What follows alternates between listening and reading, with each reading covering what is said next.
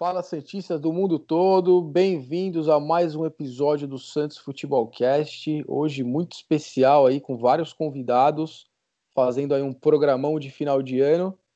Vamos falar bastante sobre o que foi essa temporada 2020 e um, um breve, uma breve previsão aí de 2021. E vamos falar bastante do trabalho do Cuca, como eu estava falando para a rapaziada aqui antes da gente começar a gravar. É, a torcida está bem dividida, a gente também. Então vamos escutar a opinião de todo mundo aí para a gente saber o que, que a gente acha, se vai ficar o Cuca, não vai, se foi bom, não foi. E eu vou começar apresentando os convidados primeiro, né? Tem que ser educado, né, rapaziada? O pessoal aqui da casa todo mundo já conhece, então vamos começar aí primeiro pelo Danilo, do blog do Tubarão. Danilo, primeira vez aí, meu irmão, satisfação te receber. Muito bacana mesmo. Seja bem-vindo ao Santos Futebolcast, cara. Boa noite, rapaziada. Bom dia, né? Boa tarde para quem, dependendo do horário que o pessoal tá ouvindo aí. É um prazer aí ser convidado para participar do, do Santos Futebol Cast, aí um, um, um, programa aí que é referência aí no, nas plataformas digitais sobre o peixe, né? E é sempre um prazer a gente poder debater aqui, trocar umas ideias e falar sobre aquela maior paixão que nos une, que é o Santos Futebol Clube. Vamos bater um papo legal aí, falar bastante sobre, sobre a temporada que passou aí, né? Que na verdade ainda não terminou, e dessa reta final de Libertadores aí que a gente está bastante ansiedade aí para chegar logo esse Boca, Boca Santos aí. Ah, com certeza. Acho que todo cientista aí no mundo, onde estiver, só consegue pensar nisso, né, cara? Vamos lá. É, boa noite, Felipe Hipólito, do podcast do Peixão, e Matheus também, hoje aí participando com a gente. Por favor, deem seu boa noite para a galera aí. Opa, vou começar então, Matheus. Cortar o Matheus logo no começo.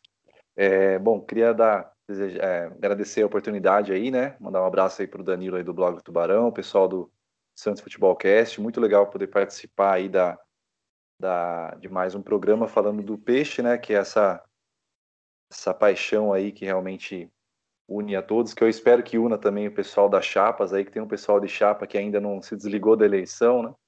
E, enfim. E muito legal, né, bater esse papo, né? O Santos Futebolcast, como eu sempre falo para o Rod, né, uma referência aí para o nosso podcast do Peixão também. Vai ser um prazer falar bastante do Santos. Passar a bola para o Matheus aí. Agradecer o convite do Rod, da galera do Santos Futebolcast. A gente sempre está está acompanhando, então é um, é um, prazer participar. Um abraço para o Danilo do blog do Tubarão, que eu particularmente também quase sempre estou acompanhando os vídeos dele, então muito bacana a gente conversar com o Santista no momento que, apesar da nossa queda no Brasileirão, a gente está, acho, muito feliz. Né? O Santista, apesar da queda no Brasileirão, está muito feliz porque o Santos hoje está numa semifinal de Libertadores, quando nem o mais otimista Santista esperava que o Santos, em dezembro, terminando o ano, estaria numa semifinal de Libertadores. Então, acho que para o Santista falar de futebol nesse meio, nesse final de ano, tá bem legal por causa desse acontecimento. Ah, com certeza, cara. É, por tudo que a gente passou nesse 2020, 2019 aí, não só nesses anos, né, cara? Vem, vem de muito tempo aí o Santos com problemas. A gente não esperava, velho, mas essa camisa é gigantesca. Fala aí, Túlio. É, começa com isso. Túlio, você sempre fala, velho. Essa camisa do Santos é uma parada que, olha, chega na hora da Libertadores, passou do, da fronteira ali, o negócio brilha, né, cara? Ah, a camisa pesa, né? A gente sempre comenta isso. Competição internacional, o time pode ser limitado, ter suas dificuldades, mas sempre cresce nesse momento. Bom, uma boa noite, bom dia, boa tarde, todo mundo que está ouvindo. Agradecer aqui os convidados, todo mundo seja bem-vindo. Prazer falar com vocês. Rod, Marcelo, boa noite. É, enfim, vamos que vamos, tem muito assunto para a gente conversar, bastante convidado. Bora. e aí, Marcelão, boa noite, cara. Como diz, boa noite, bom dia, boa tarde. e aí? boa noite. Vamos falar de Santos, é o que a gente gosta, né? Mas eu concordo com o que vocês falaram aí. Quem imaginaria que no final de dezembro, virando o ano, a gente estaria nessa situação, numa semifinal de Libertadores? Realmente essa camisa pesa demais.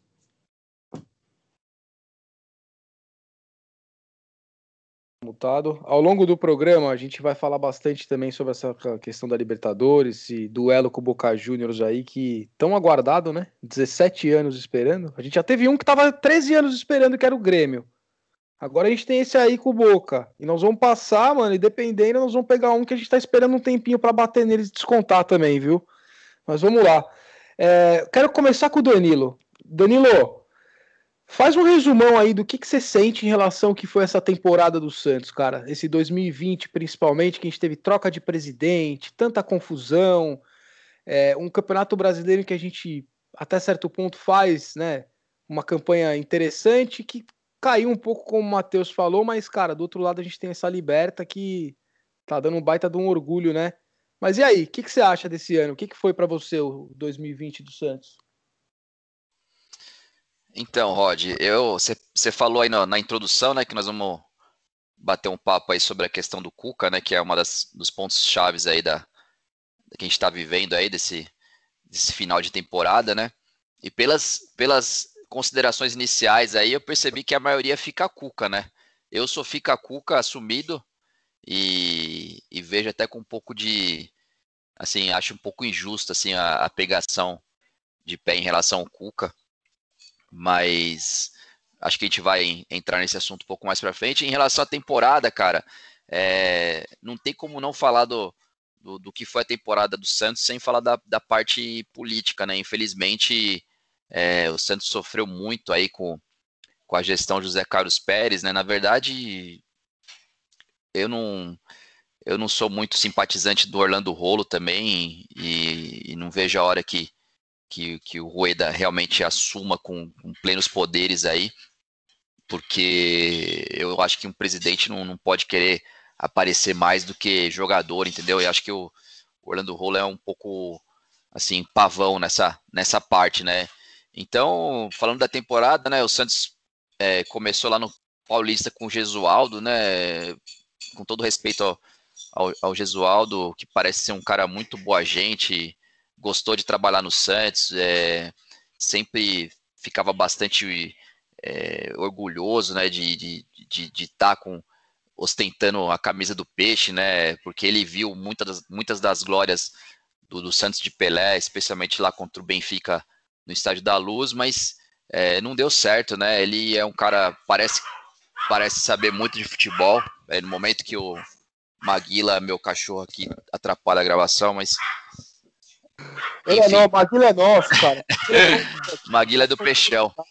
É, e aí o, o Gesualdo, cara, com, não deu certo, né? Não deu liga. O time era muito é, sonolento, não conseguia apresentar nada. Parecia que é, o time tinha combinado uma feijoada antes de cada jogo.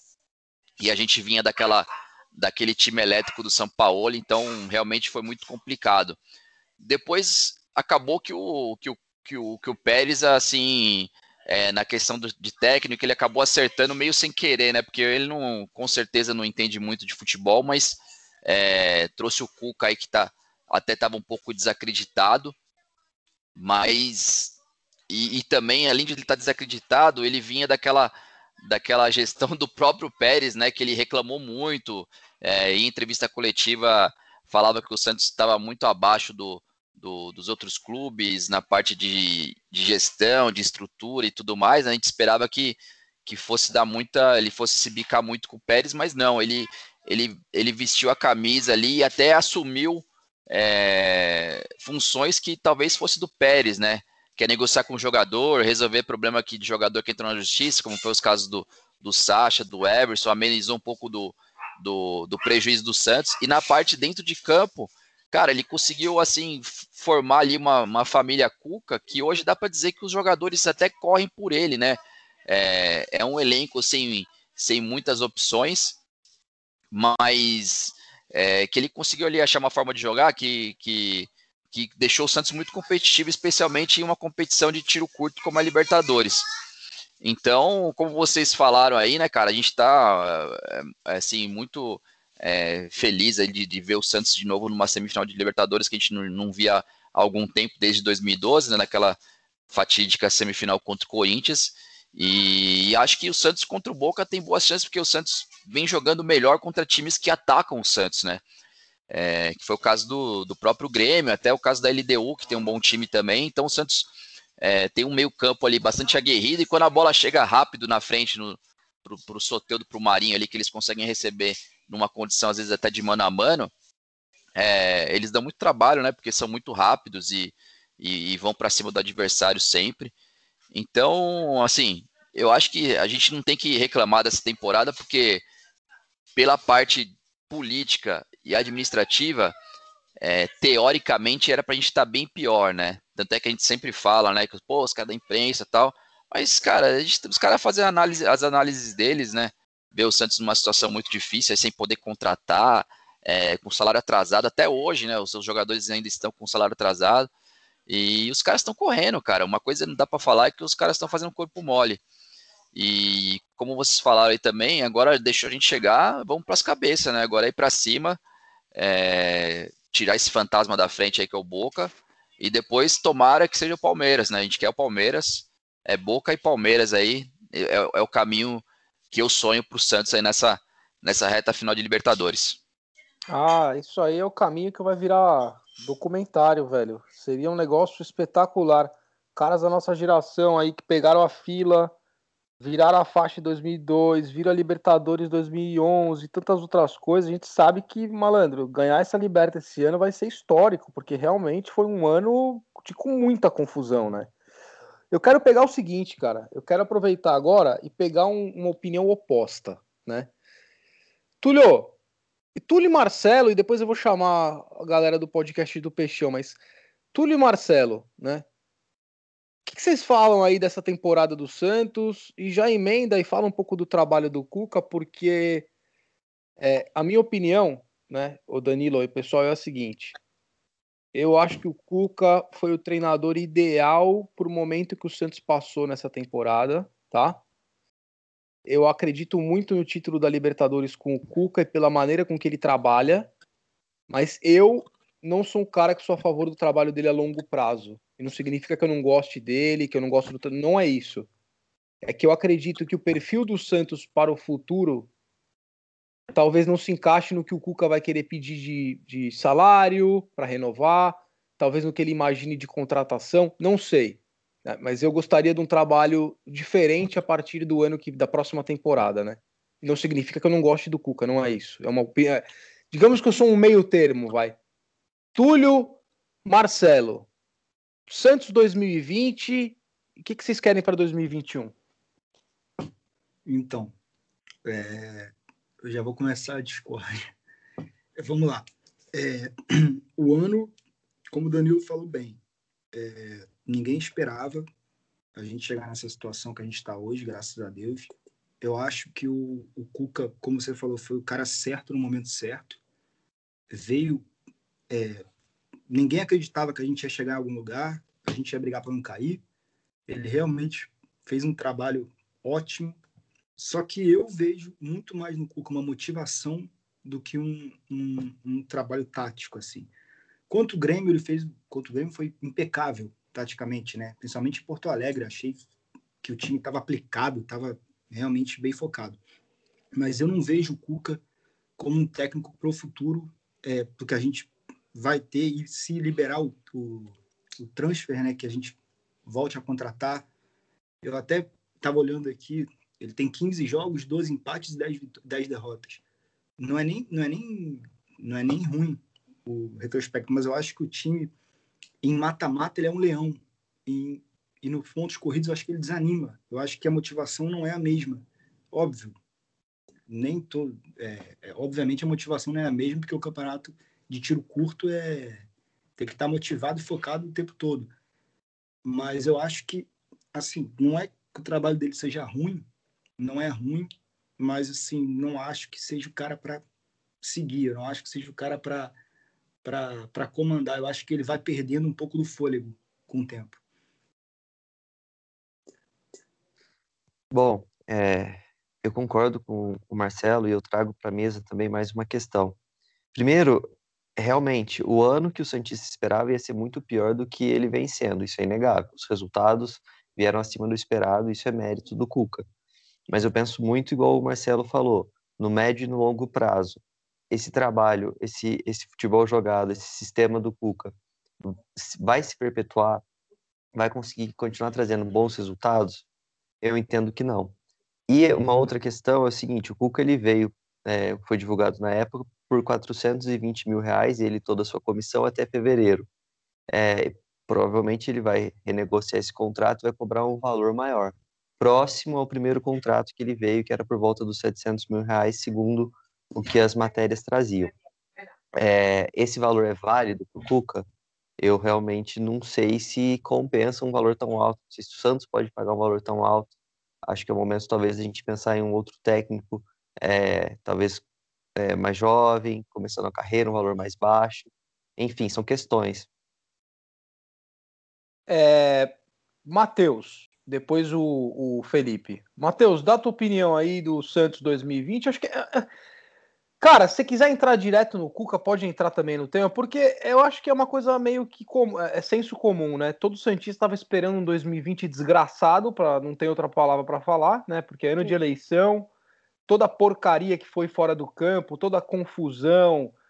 Então, cara, o nosso medo era o quê? Porra, vai entrar no campeonato, vai cair logo de cara em campeonato de mata-mata e o campeonato brasileiro seja o que Deus quiser, né?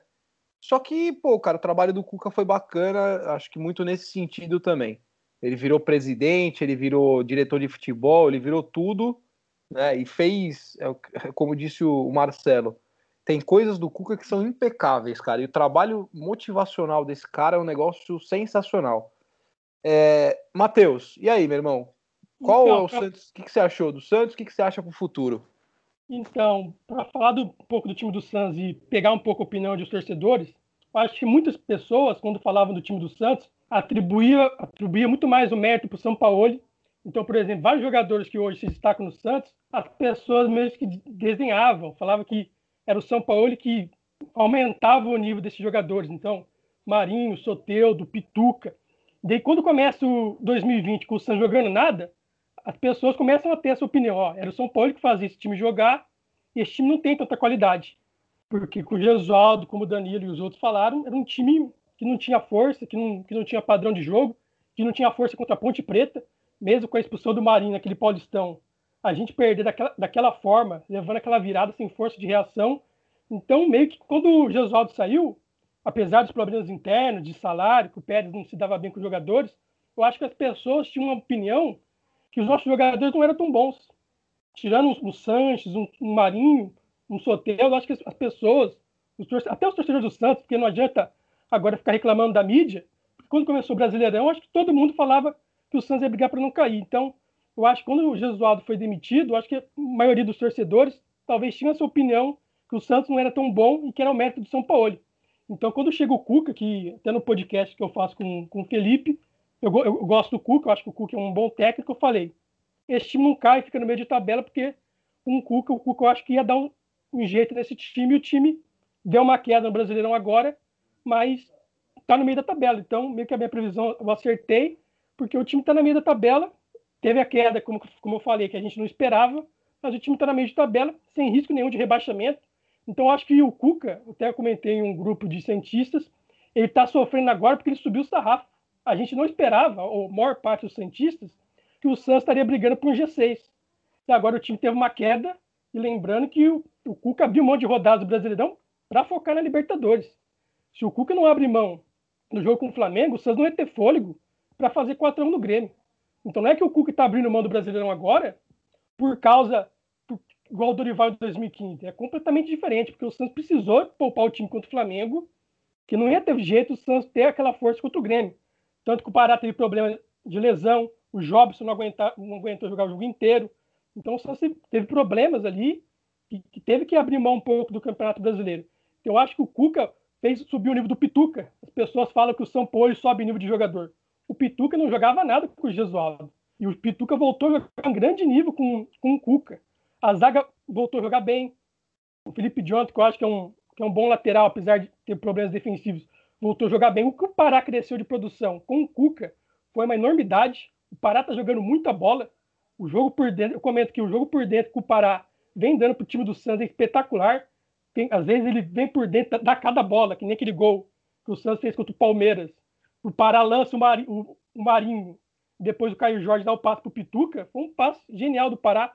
Então, na minha opinião, o Cuca potencializou vários jogadores do Santos, que agora a torcida fala que o time é bom e que o Cuca não tira leite de pedra. Eu concordo que o Cuca não tira leite de pedra. Mas antes, quando o Gedato foi demitido, muita gente desenhava dos caras do Santos. Muita gente falava que o Pituca era ruim, que o Pará era ruim, que o Soteldo não é nada disso. Então, na minha opinião, o Cuca elevou o nível desses caras.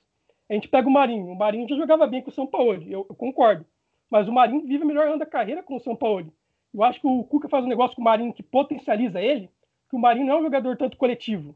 O Soteldo é um cara mais coletivo, de querer dar passo. Então, quando o Cuca deixa o Marinho meio, meio livre, que a gente vê nos jogos, tem hora que o Marinho está no meio, tem hora que o Marinho está no outro lado da ponta, do lado do Soteldo, tem hora que o Marinho está de falso 9. Então, quando o Cuca dá essa liberdade para o Marinho, potencializa, porque o Marinho chuta muito bem, o Marinho tem uma finalização muito boa. Então, eu acho que o Cuca potencializou esses jogadores. E, para mim, tem muito mérito nessa campanha, tanto na parte motivacional como na tática, porque o time com o Gesualdo era muito ruim. Então, por isso, por todos esses elementos, eu sou favorável à renovação do Cuca.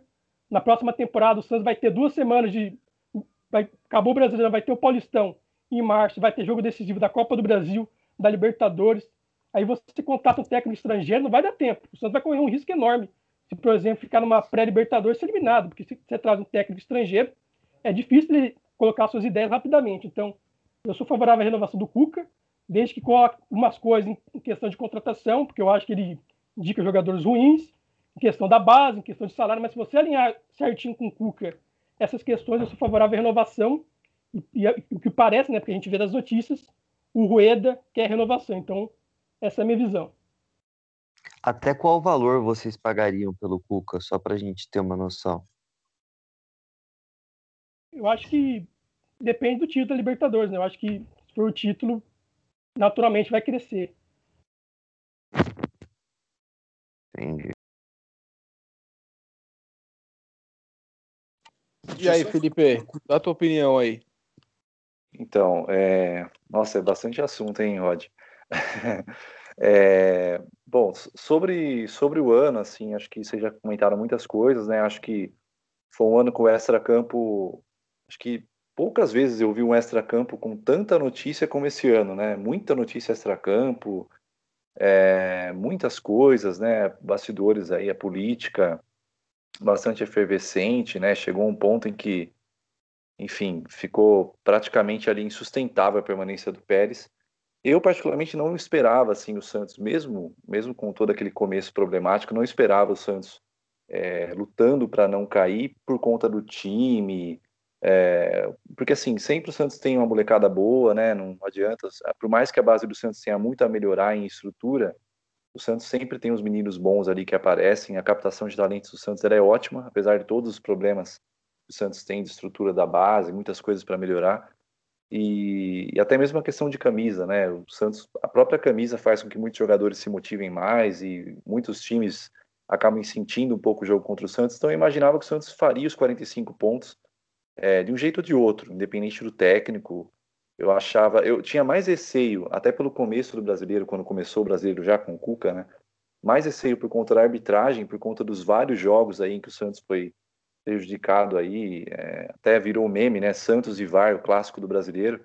Então, assim, eu tinha mais receio por isso, de repente o Santos perder muitos pontos por conta da arbitragem e perigar alguma coisa em relação ao rebaixamento, do que pelo time, né?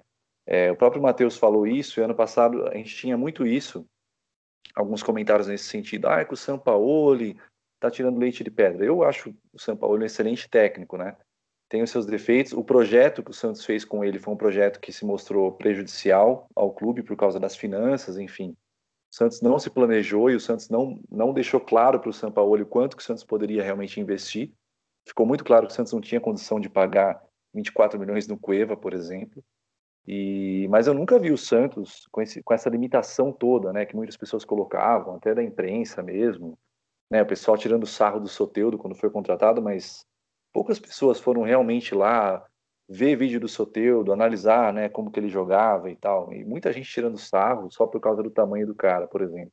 Então, assim, eu nunca vi essa limitação toda no time do Santos. E, e até por não ter essa limitação toda também, eu não vi esse perigo de rebaixamento. Agora, eu acho que o Cuca acabou sendo. Acabo fazendo o paralelo dessa vinda do Cuca mais ou menos como aquela vinda do Leão em 2002, né? Acho que é uma vinda que está se mostrando boa para todas as partes. Boa para o Cuca, que estava desacreditado, estava meio fora do mercado, tinha uma passagem bem ruim pelo São Paulo, uma saída muito estranha do Santos também, né? Vale lembrar que ele saiu de uma forma estranha, é, sai, daqui a pouco já está no São Paulo, né?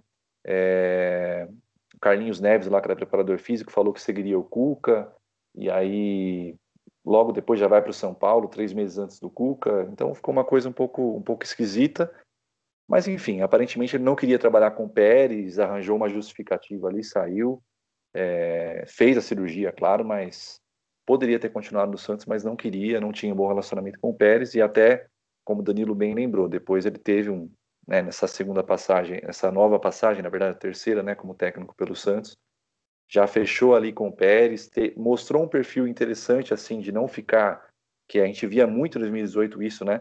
Aquela coisa de chorar para a imprensa e tudo mais, e reclamar, e, e até o Eda usou isso como um dos, tem usado isso como um dos, do, dos argumentos aí para uma possível manutenção do Cuca. O Túlio falou de salário, eu acho que assim, é, depende do título da Libertadores, claro, mas eu acho que um, um valor de salário pensando só no salário do Cuca, mais, maior do que 400 mil, eu já acho que para a realidade do Santos é complicado. Né? O Santos vai ter que pagar muitas dívidas. O Santos tem muitos problemas ainda com a DOEM, tem várias situações que o Santos vai ter que resolver. Vai ter que ser um caminho de austeridade financeira mesmo, como o Reda tem dito, apostar bastante na base, né? E como eu, como eu falei, né, o diferencial para mim do Santos nunca ter caído, um dos diferenciais é justamente a base, que o Santos sempre revela bons jogadores, segura a bronca ali gente até brinca, né, que a base salva e tal. Mas eu acho que o trabalho do Cuca, assim, ele, ele é um bom trabalho, principalmente na Libertadores. Os jogos contra o Grêmio, para mim, foram os, os, melhores, assim, do Cuca, né? O, o, primeiro jogo, se o Santos tivesse vencido por 2, 3 a 0 3 a 1 não seria nenhum exagero. Né? Inclusive aquele pênalti, acho que é um consenso aqui que não foi pênalti, né? O gol do empate do Grêmio. Mais um erro absurdo, né? Contra o Santos. E, e, o jogo da volta, né, o Santos teve uma autoridade ali. É, eu acho que assim, o Cuca tem um, esquema né, de muita força no meio, no meio de campo, usar bem a, as alas ali, os laterais e, e os dois pontas. Isso funciona muito bem, é a melhor jogada que funciona nesse Santos de 2000 2020. É, sinceramente, acho que falta repertório. Acho que o Santos, assim, momentos que ele tem que atacar, que ele tem que tomar mais conta do jogo, assim, tem mais a bola, você percebe que falta repertório, faltam jogadas diferenciadas, às vezes fica muito naquele chuveirinho, né, que o pessoal até brinca do Cucabol. Eu até entendo uma possível permanência dele pela realidade financeira, se ele topar continuar com o salário dentro da realidade do Santos, mesmo que com uma valorização que é natural, porque ele fez um trabalho bom, um trabalho de blindagem também, que poucos técnicos conseguem, assim, muitos técnicos não conseguem fazer, e ele conseguiu fazer, não deixar os problemas políticos interferirem, né, é, no campo e bola. E até entenderia uma permanência dele, mas eu particularmente preferiria um técnico com outro perfil para pensar em médio e longo prazo. Até porque o próprio Cuca, geralmente, ele não fica muitos anos nos clubes, né? Ele, ele não me passa a impressão de ser um cara que gosta de ficar dois, três, quatro anos nos clubes. Teve uma, acho que até no Flamengo ele ficou um bom tempo, mas em todos os clubes ele, ele fica ali um tempo, dá um certo resultado, depois ele mesmo acaba saindo, né? Acabou sendo assim no próprio Palmeiras, campeão brasileiro, acabou sendo assim também no Atlético Mineiro. É, não sei nem se o Cuca, realmente campeão da Libertadores, se pintar uma proposta de fora do mercado alternativo, se ele vai topar continuar. Até entendo pela questão financeira que ele continue. Essa parte que o Matheus colocou, né, do, das contratações, a gente espera que o Rueda realmente coloque em prática o que ele tem falado, né, que o Santos vai ter uma análise muito séria antes de fechar com qualquer jogador, não é só porque o técnico pediu que vai fechar. Então, isso vai evitar, por exemplo, que o Santos traga um Zé Wellison né, e outros jogadores aí que o Cuca indicou, inclusive recentemente, que não são, né, na minha opinião, bons, não agregariam muito e tirariam espaço de jovens, inclusive, né?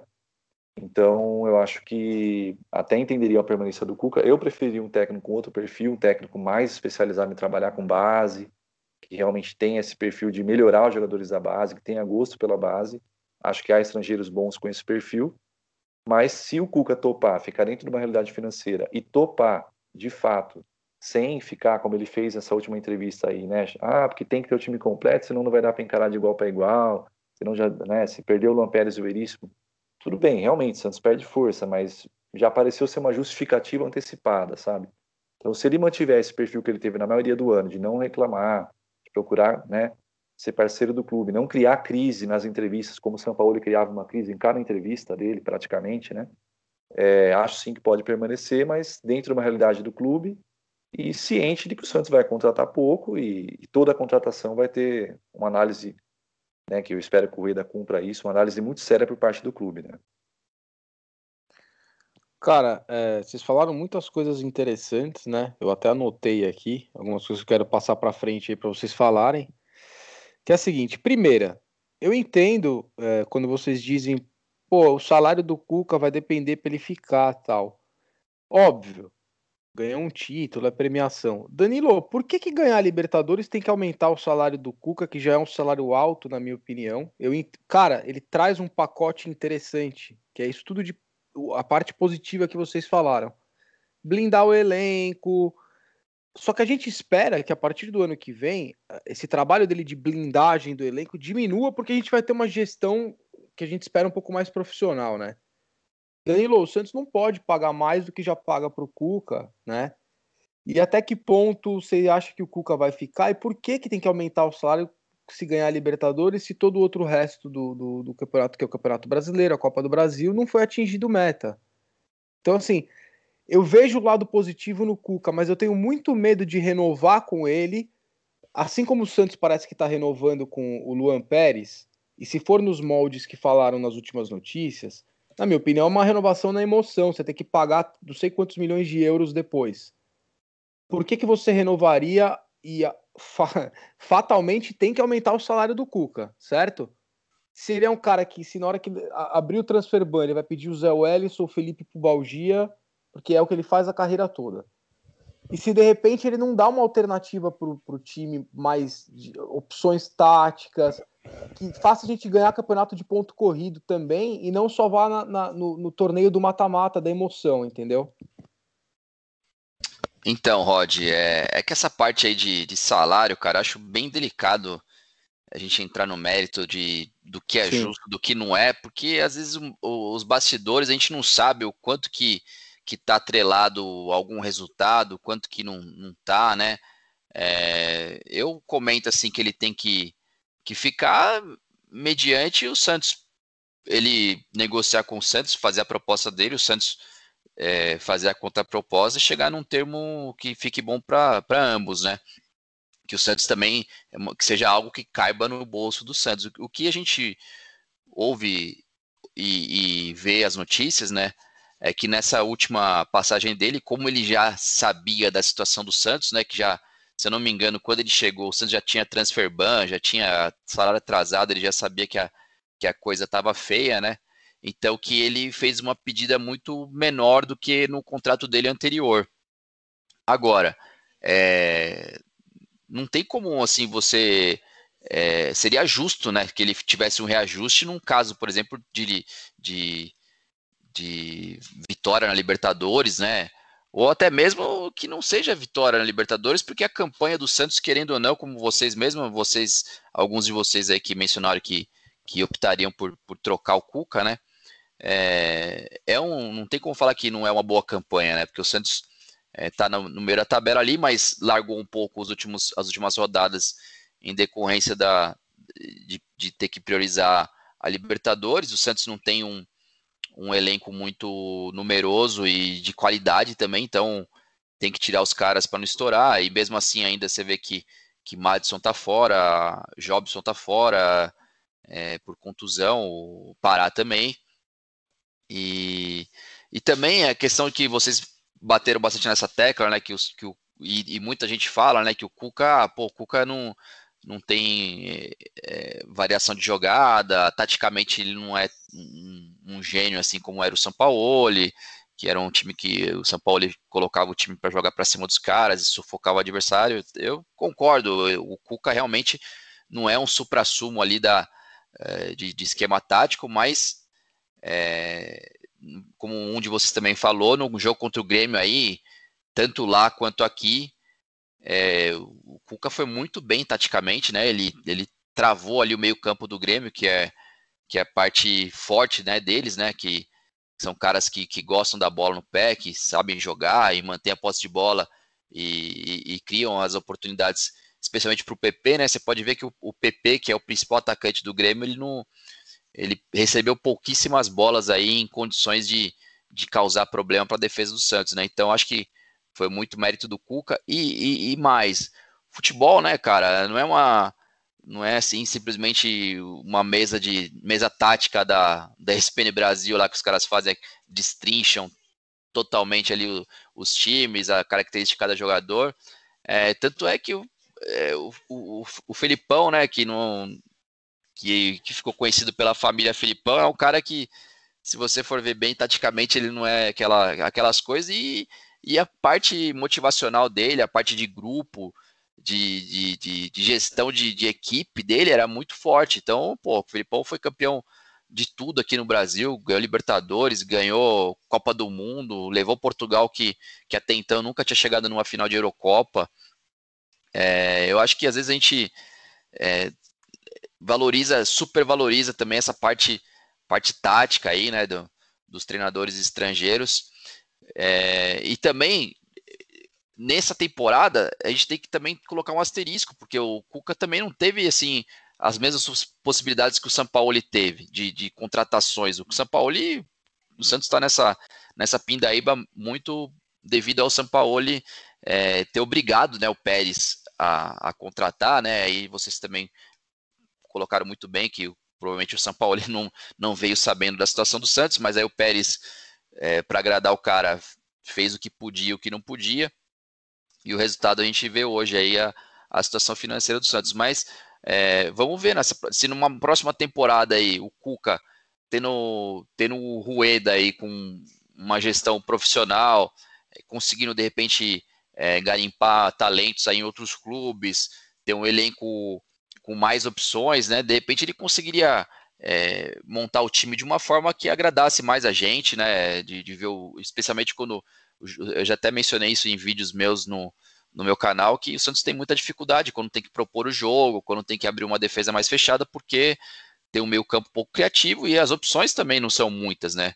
O Santos não tem, é, principalmente no meio de campo, perdeu o Sanches, que já não vinha numa temporada muito boa, é, tem jogadores ali de, de voluntariosos, né? O Sandri aparecendo agora parece que é um jogador que, que, que tem algum talento para uma criação de jogada, mas está começando ainda, está tá crescendo. Então, de repente, numa próxima temporada, o Cuca, um elenco um pouco mais com mais opções, ele, ele consiga dar essas, essas variações táticas aí que a gente tanto gostaria, né? Então, eu acho que é isso. E, e, e mais, né? Acho que também quando vocês. É interessante um, um insight para colocar em discussão quem que vocês sugeririam também para o lugar do Cuca? Porque é, o difícil é colocar alguém no lugar que é, contratação, eu sempre falo, contratação boa é aquela que dá certo, né? A maioria, se você for pegar um, uma estatística aí, a maioria dá errado. Então, tem que estudar muito bem e, e acho que não seria uma tarefa fácil para substituir o Cuca. E é por isso também que, que eu sou a favor da permanência dele. Eu vou fazer mais uma pergunta para você e depois eu até estendo direto a pergunta para o Túlio, para o Marcelo, e que foi uma coisa que o Matheus falou que eu achei muito interessante e eu devo, assim, eu nem tinha pensado nisso por esse lado, né? É, duas semanas depois de acabar aí o, o, Campeonato Brasileiro, cara, começa já Paulista, decisão, jogo decisivo de Copa do Brasil, isso tudo e realmente é, até que ponto digamos que não é nem por parte do Santos, tá, Danilo? Digamos que o próprio Cuca de repente entenda que não é mais o momento e queira ir para outro lugar, tá? Bumba. A gente tem que realmente tentar fazer de tudo então para manter o Cuca, porque até que ponto a gente coloca em risco uma temporada toda com uma troca de técnico assim numa quando já logo de cara a gente tem jogo e tem jogo decisivo. A sua pergunta é como, como que o Santos poderia gerir essa situação de da é, cara, calendário? Porque, exatamente, porque digamos assim, tudo bem que o Cuca fique, mantenha o cara, chega no acerto de salário, ótimo, perfeito, a gente não vai passar por isso. Só que se por um acaso a coisa azedar, né, e ele for embora, porque o Santos define ou não, é, assim, é, como é que a gente pode administrar isso daí para a gente não perder a temporada inteira, cara? Porque se a gente for pensar num trabalho a longo prazo de um treinador estrangeiro, pode ser que encaixe rápido, mas pode ser que, como o Matheus falou, a coisa, mano, não ande no começo e de repente bote por água abaixo uma Copa do Brasil, uma pré-Libertadores. Só que se o Cuca de repente sai, e é uma possibilidade real isso, a gente queira ou não, o cara vai querer uma valorização e eu não sei se vai chegar num acordo. E aí, como é que a gente administra? Traz um eu... tampão até achar um treinador melhor ou arrisca? Não, eu acho assim, cara. Agora que o Rueda realmente assume com plenos poderes é, a partir de 1 de janeiro, né? Ele já vai, cara, com certeza é, estudar muito cuidado essa situação para que o Santos termine a temporada já com uma definição, né? Porque, como o Matheus colocou aí, o, devido à pandemia, aí a gente não vai, a gente vai praticamente emendar uma temporada na outra. Vai ter pouco tempo aí para remontar elenco, para imagina para trocar um treinador. Então, eu acredito que antes do, do, do, final do Campeonato Brasileiro, né, que acho que é no final de fevereiro, é, o Rueda já tenha uma situação definida aí para é, se o Cuca fica ou se ele sai. Mas eu, meu, meu palpite, o Rueda já deu, já deu declarações aí que ele é a favor da permanência, então eu acredito que ele vai ficar assim. Túlio, e aí, mano, como é que como é que administra uma situação dessa? Porque é, é muito importante isso que o Matheus falou, cara. Digamos que o Cuca fica, beleza, é, eu faria um contrato de no máximo um ano, sei lá, se fosse assim, por um valor é, legal com coisa muito bem pré-estabelecida, né? Questão de usar jogador da base, é, de não, não, trazer qualquer coisa, mas e se ele sai, Tulio? O que, que você faz? Você, você pode vai com, sei lá, velho, vai com um tampão ou não sei, como é que a gente fica se sai? Pode falar, Matheus. Só uma informação, né, que a gente tá falando da, que vai emendar uma, uma outra temporada. Vamos imaginar que o Santos fique numa pré-Libertadores, que que é possível, né? A gente não. Claro. O título da Libertadores não é garantido, o Santos está na briga para um G6, um G7.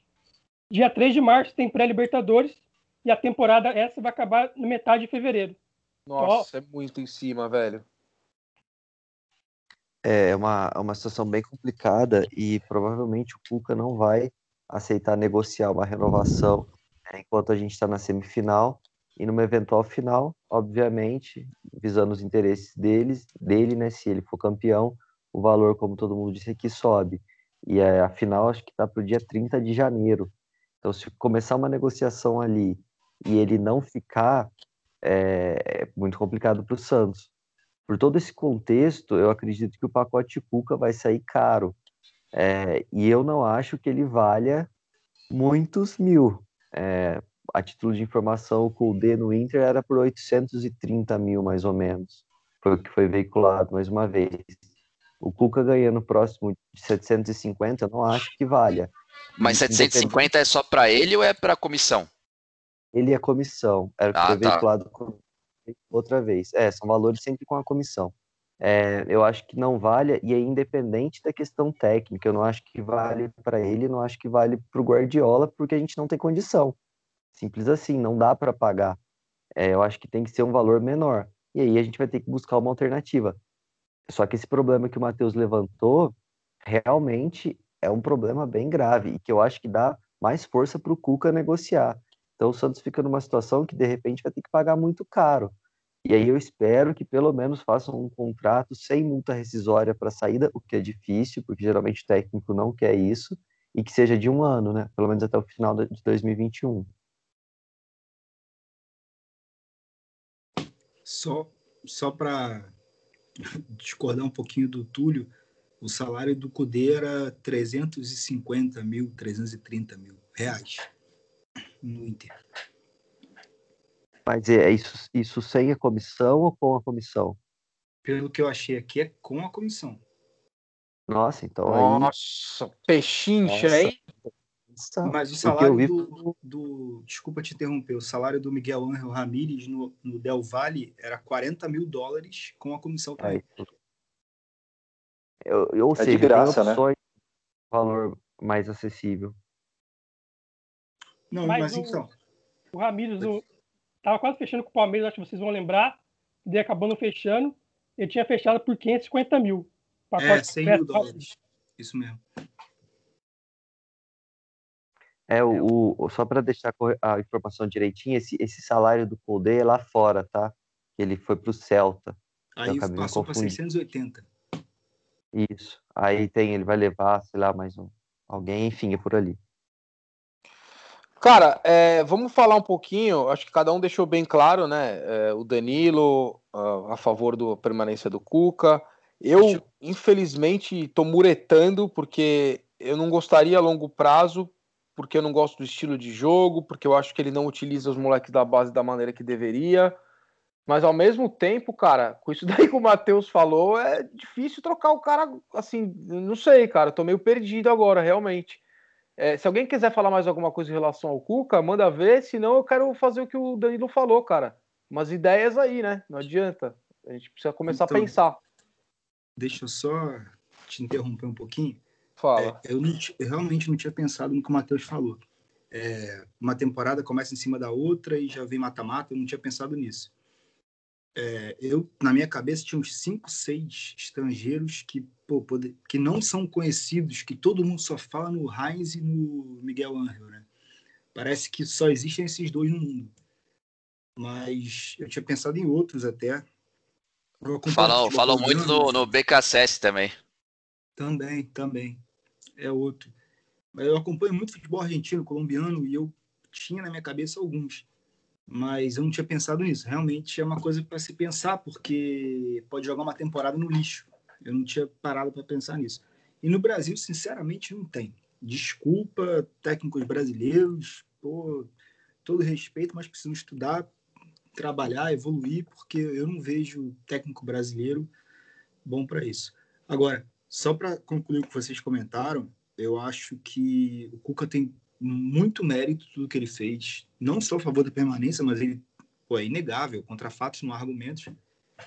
Ele realmente é, blindou o elenco, ele fez tudo. Eu, eu lembro que tem um grupo de WhatsApp que a gente participa que eu fui um dos únicos que defendi a vinda do Cuca, porque eu achava e continuo achando que era o cara certo no momento certo. Eu acho que pela primeira vez na gestão do Pérez em três anos ele falou a verdade para o treinador. Ele trouxe o Jair, Jair pedia reforços, disse que não sabia da situação do clube. Depois disse começou a entender. Ele trouxe o Cuca, pô, depois foi aquela briga toda. Depois veio o São Paulo, que não precisa nem falar. E dessa vez parece que ele falou a verdade o Cuca, desde o início, sabia o que estava acontecendo.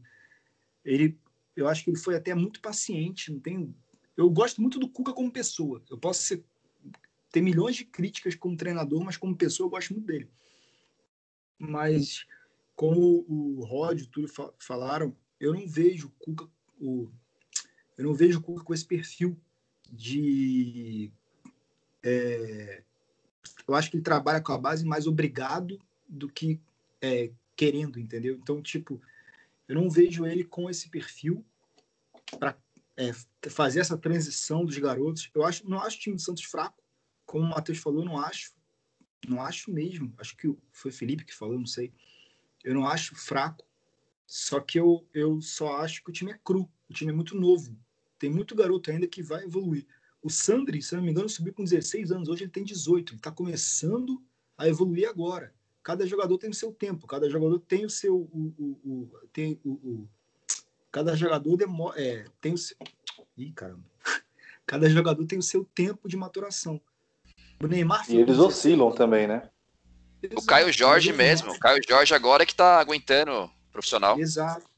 Pô, vocês lembram? Ninguém lembra do Neymar de 2009. Todo mundo fala do Neymar de 2010 para cima, mas lembra de 2009? Era um jogo bom, três, quatro horrorosos. É, faz parte. Eu acho que é, é, cada jogador tem seu tempo. Eu acho que o Marcos Leonardo vai evoluir muito ainda. O Caio está evoluindo. O, o, próprio Sander, eu acho que tem muito ainda para evoluir. Eu acompanhei muito na base. Eu acho ele um baita jogador. Tem o, o Ivonei, que para mim é excepcional. Não começou bem no profissional, mas vai, vai, se Deus quiser, vai evoluir. Só que eu não acho o Cuca o cara capaz de, de, de, de é, fazer esses garotos evoluírem. Por isso que eu sou contra a permanência do Cuca. Mas contra ele, nada. Muito pelo contrário. Tem muito a agradecer pelo ano que ele, pelo que ele fez esse ano.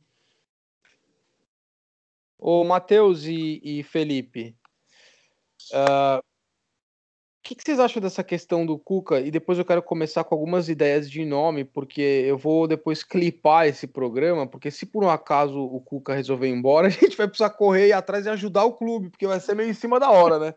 Então a gente fala de nomes depois, mas, é, cara, que, qual que é a sua visão em relação a essa ideia que o Cuca é, não utiliza a base da maneira certa? É, de repente, como o Danilo falou, a gente não tem um meio de campo com muitas opções, né? É, e de repente a gente viu o Cuca querer emprestar o menino lá, o Anderson Ceará. Então, às vezes eu enxergo que o Cuca ele prefere jogador mais maduro, jogador mais experiente.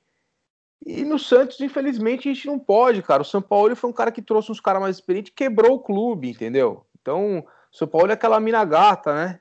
Linda, você quer sair com a minha, coisa maravilhosa, você leva ela para jantar, você faliu, entendeu? Então não dá. É, você concorda com essa história que o Cuca não utiliza bem a base ou você acha que não, ele utiliza e faz um bom trabalho nesse sentido? Então, Rod, eu acho que o Cuca usa um pouco a base, obrigado. Lógico que ele queria reforço, mas eu acho que quase, todos os treinadores queriam reforço. Se você pegar o São Paulo, ele pedia muitos reforços. O Dorival indicou Leandro Donizete, então acho que acho que isso é meio que um consenso entre os treinadores. Eles acabam querendo um jogador mais, mais, mais experiente. Então, eu concordo que o Cuca não, é um, não gosta tanto de usar a base, mas ele foi obrigado, né? Porque o Santos teve o transfer ban e ele foi obrigado. Nesse ponto, eu concordo, mas eu acho que ele ajudou demais a evolução do Caio Jorge. Eu lembro que no começo do Brasileirão tinha o Uribe, o Raniel e o Caio Jorge. E quem jogou foi o Caio Jorge. Então o Caio Jorge teve sequência com o Cuca a torcida criticava muito o Caio Jorge porque ele não fazia gol, porque ele perdia gol. Eu via nas redes sociais, todo jogo tinha crítica para o Caio Jorge e o Cuca mantinha o Caio Jorge. O Cuca bancou o Caio Jorge, então acho que o Cuca eu acho que tem muito mérito do Caio Jorge, porque se fosse por opinião da torcida, o Caio Jorge tinha ido para o banco. E o Cuca manteve o Caio Jorge. Então acho que eu vejo um, eu vejo essa evolução do Caio Jorge, eu acho que o Cuca tem muito mérito nessa evolução do Caio Jorge, porque não é que ele queria outro jogador, porque tinha o Uribe, que eu não queria, que foi negociado, que rescindiu com o Santos. Tinha o Raniel, que depois machucou, e ele, ele bancou o Caio Jorge. Então, ele pode não ser o maior fã da base, mas eu vejo muito mérito na, na evolução do Caio Jorge pelo Cuca. Felipe, tua opinião, você acha que o Cuca faz um bom trabalho com a base ou não? E olha, a gente nessa conversa aqui, é interessante o que vocês estão falando, por quê? a gente já falou de dois atletas de ponto, dos extremos. Né? Então, o Caio Jorge, concordo. O Cuca faz um excelente trabalho com esse menino, inclusive fazendo esse cara saber jogar é, distante da área, recuando, sabendo armar um contra-ataque. E do outro lado, a gente está falando de um Pará, que é um veterano e que, concordo, para mim está vivendo a melhor fase da carreira dele no Santos agora. Então é importante esse tipo de conversa, porque a gente às vezes se pega, e eu estou falando para mim mesmo, viu, cara, por não gostar muito do estilo de jogo do Cuca, eu às é. vezes fico mais propenso a ver o lado, falo, cara, preciso usar mais coisa, preciso não estar tá usando o moleque, não tá falando. Mas tem coisas boas também, né? Como a gente tem que fazer para otimizar essas coisas boas do Cuca? E aí, ele usa bem a base ou não, Felipe? Olha, é, concordo né, com o que o Matheus falou em relação ao Caio Jorge, realmente houve uma evolução.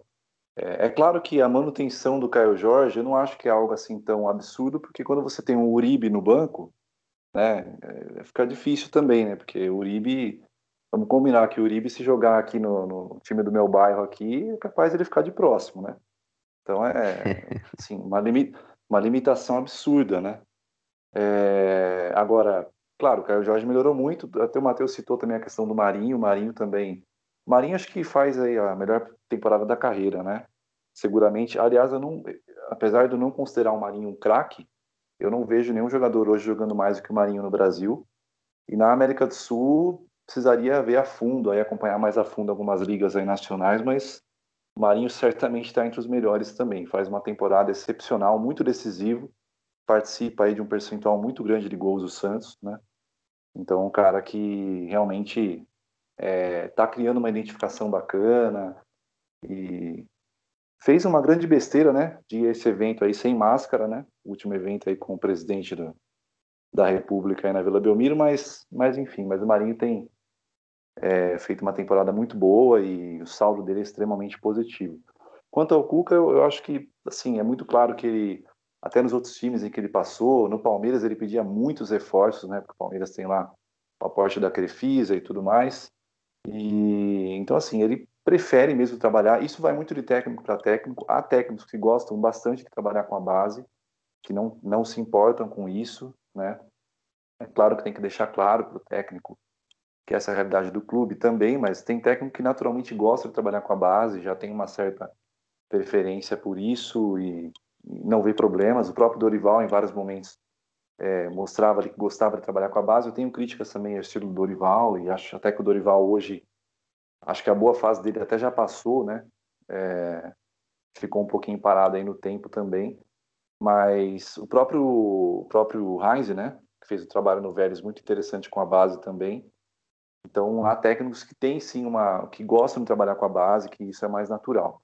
Embora vários aí peçam reforço, se o time tem condição também e informa, né, que nem o Pérez dava a entender para o São Paulo que tinha condição também de trazer jogadores, né? Ele dava a entender, fazia, que nem o Danilo bem colocou, fazia ali o possível e impossível, contratava, né, mesmo, não sei se sabendo que não daria para pagar, ou contando que o São Paulo venceria muitos, ganharia muitos campeonatos com o Santos para ter dinheiro para pagar depois. Enfim, é, Pérez e planejamento acho que não cabem na mesma palavra, né? É, Deixa eu só mas te interromper acho... um segundo. Diga lá, diga lá.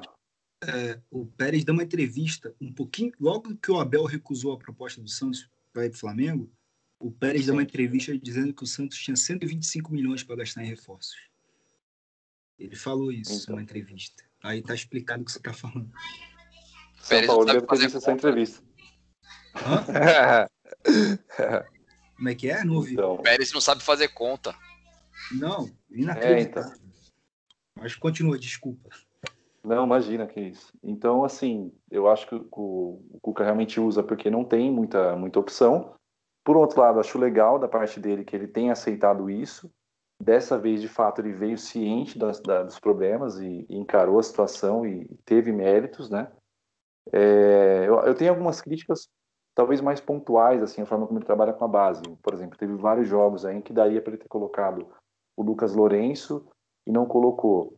Aí coloca o Ângelo num jogo fora, né? Se não me engano, contra o Fluminense, é, um jogo que o Santos estava perdendo ali, meio que na fogueira.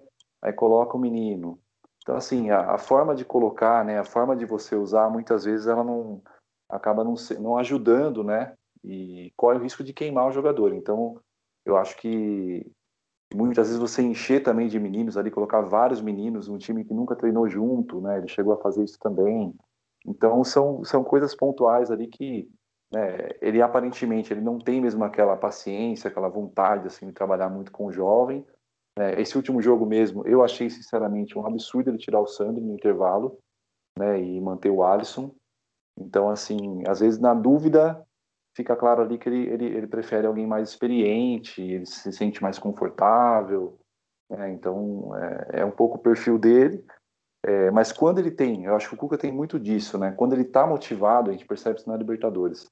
A motivação dele é outra, ele está com outro espírito ali e tal ele trabalha bem, ele consegue né, fazer bem aquilo que ele, dentro do potencial dele, dentro daquilo que ele consegue fazer, ele vai bem. Mas quando ele se desmotiva, né, quando ele já fica um pouco mais desanimado, aí ele, o trabalho dele cai bastante. Eu acho que é um pouco isso com os jovens, né? Quando ele, ele pega ali né, um jovem fala, não, vamos lá, vamos, vamos acreditar, né? É o caso do Caio Jorge mesmo, e ajuda. Ele tem sim potencial para ajudar, né? Até porque ele é muito experiente, né? E pode sim contribuir para a evolução do jogador. E foi o que ele fez com o Marinho também. Mas quando ele, né, nessa dúvida e pensando em, em, colocar alguém mais experiente, ele já deixa o jovem um pouco mais de lado, aí, aí acaba sendo mesmo um pouco, um pouco ruim. Por isso que se o Santos tivesse condição, né, mas tem toda essa questão também do timing aí, teria que... Na verdade, eu acho que para o Ueda, o Santos deveria ter meio que um plano B já, né? Já pensar no plano B, porque existe a possibilidade, inclusive, eu não acho nada impossível, sinceramente, que o próprio Cuca não queira ficar, né? Então, até pelo projeto que vai ser apresentado para ele, para essa questão de ter que usar novamente bastante a base. Então, se eu fosse o Eda, eu teria um plano B. Mas em relação ao Cuca, eu vejo dessa forma. Acho que quando ele quando ele realmente se interessa pelo jogador, independente da idade do jogador, ele agrega, né? Mas muitas vezes, na dúvida, ele prefere é, usar o experiente, até porque dá menos trabalho, né? Sabe, colocar alguém um pouco mais pronto ali acaba dando um pouco menos de trabalho, né? Pode. Fala, velho. Só uma pitada que tá falando de base, eu acho que a gente também às vezes é precipitado em pedir às vezes o moleque que não tá pronto, né? A gente pega o exemplo do Ceará, o Anderson Ceará, ele não tá jogando no CRB. Como a gente vai criticar o Cuca que não colocava ele, se ele não consegue jogar no CRB? Então, por exemplo, no caso do Ceará, eu vejo, eu vejo muito claro essa situação. O Lucas Lourenço teve várias chances, por mais que fale que não teve, na minha opinião, teve várias chances, não apresentou um grande futebol para a gente ficar cobrando que ele seja titular. Então, eu também vejo que às vezes a gente pressiona muito para colocar um moleque que às vezes não está pronto. E olha, e vou dar um. fazer até uma meia-culpa aqui. Eu sou um desses, viu, Matheus? Eu sou um cara que eu tenho um, um, lado que eu falo, velho, quem que tá lá? É um tiozão e o um molequinho? Bota o moleque para jogar. Mas tem vezes que realmente, às vezes, o cara não tá pronto. E eu queria dar uma bronca aqui, antes de a gente passar para o próximo assunto, que eu vou usar o gancho aí do, do Felipe. O seu Lucas Lourenço pede chance, né? As últimas chances que ele teve, se foram 5 minutos, 10 minutos ou 45, não importa, todas foram mal. E eu queria saber o que, que ele tava fazendo em festa sem máscara. Acho que ele tá precisando treinar mais e se concentrar mais no Santos do que fazer festinha, né? Mas, e ele já falou com a gente, o menino é bom menino, mas o Lucas Lourenço tá querendo chance aí e de repente vai agora fazer coisa errada? Não pode. E Marinho, o senhor é o exemplo, que eu sei que o senhor escuta também. O senhor é o exemplo aí, o líder desse time o senhor não pode, de repente, fazer o que o senhor fez aí, né? Véspera da, do jogo mais importante da década do Santos. E, né? Vamos se resguardar e vamos pensar um pouquinho mais no clube. É, Danilo. Fica em casa, hum, pelo amor de Deus. É, pois é, velho. Bota ele naquele saco de vácuo, sabe? Para não entrar nem bactéria dentro, pelo amor de Deus. É, ô Danilo, vamos lá, cara. É, digamos que por um acaso o destino coloque o Cuca fora do Santos, por qualquer que seja esse o motivo, ele querer, ele não querer. É, é a pergunta que eu estendo para você, que eu vou estender para todos, eu não quero ficar nem chamando, vai aí na ordem. Túlio, depois vai aí por podcast, vocês falam. Você tem alguma indicação? Você pensa em algum nome que você acha que tem o perfil? Né? São duas perguntas que você já responde as duas, depois vai na sequência aí. E qual que é o perfil do projeto que você quer para o Santos, cara? Porque isso é uma pergunta muito interessante. Até o Túlio, a gente estava batendo um papo outro dia falando sobre isso, né? O que, que você quer do Santos pro ano que vem? Você quer um time competitivo, caro, com algumas contratações, reposição de ataque? Você quer um time austeridade total e de repente a gente realmente apostar na molecada e seja o que Deus quiser? E dependendo do projeto, quem que seria seu treinador? E aí depois, rapaziada, solta o verbo aí, vocês vão falando. Show de bola. Então, Rod, é o seguinte, cara. Quem vai responder essa pergunta, pergunta do milhão aí, de qual que vai ser o, o perfil do nosso time para a temporada próxima aí, é o Rueda, né?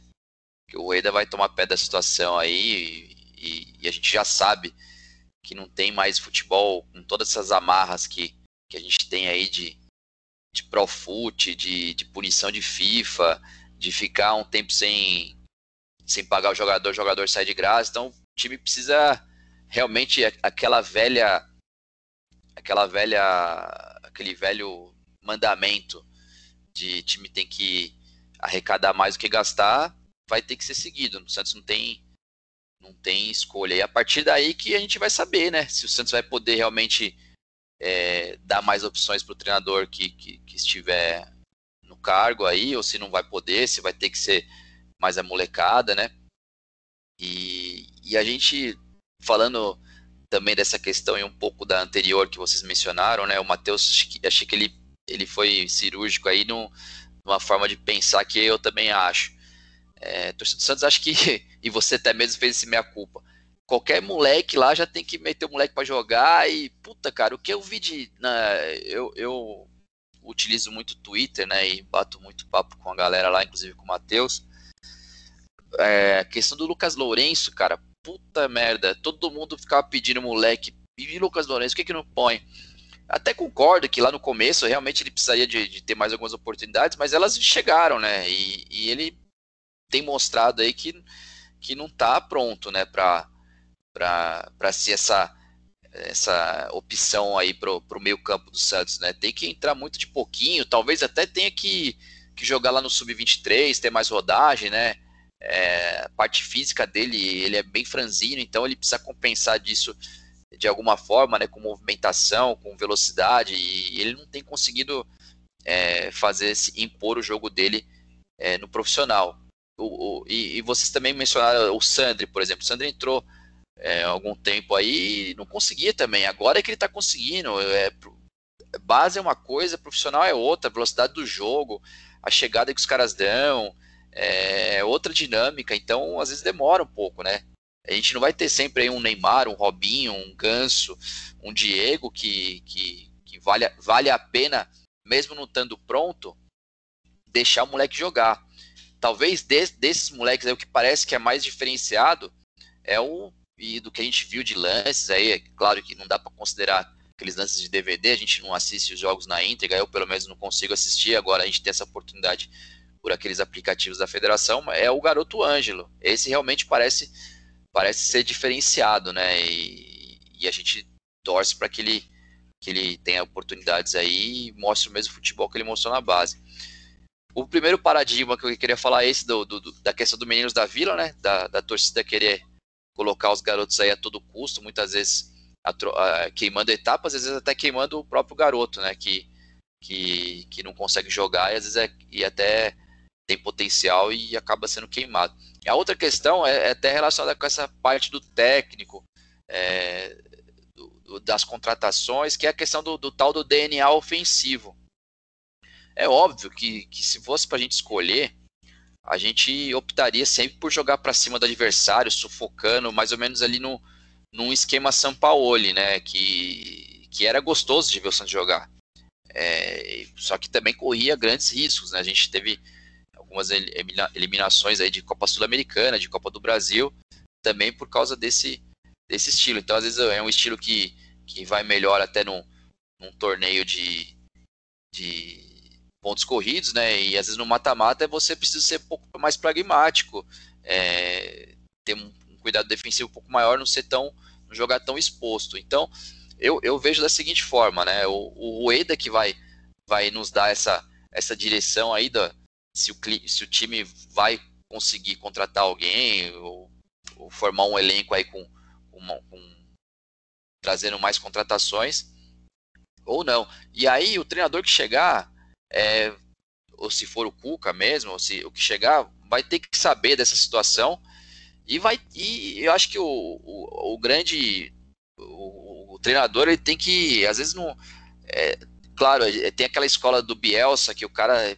ele é muito focado na, no, no futebol ofensivo independente do, do, elenco que ele tem à disposição ele vai jogar sempre daquela forma mas dependendo do, do, do, elenco que o cara tem à disposição, ele tem que se adaptar também, né? Às vezes não, não dá para jogar como o Sampaoli jogava, também não dá para jogar como.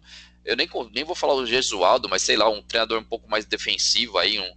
É, não, não que eu tô cogitando ele, mas que, que tinha antigamente aí, que já até tá aposentado, um Celso Roth da vida, nem tanto ao céu, nem tanto à terra. Eu acho que o treinador ele tem que ver o que ele tem na mão e tentar achar uma forma de jogar que o time seja mais competitivo. E eu acho que foi acabou sendo isso que o Cuca fez essa temporada, sem poder contratar, é, sendo obrigado a usar mais os garotos.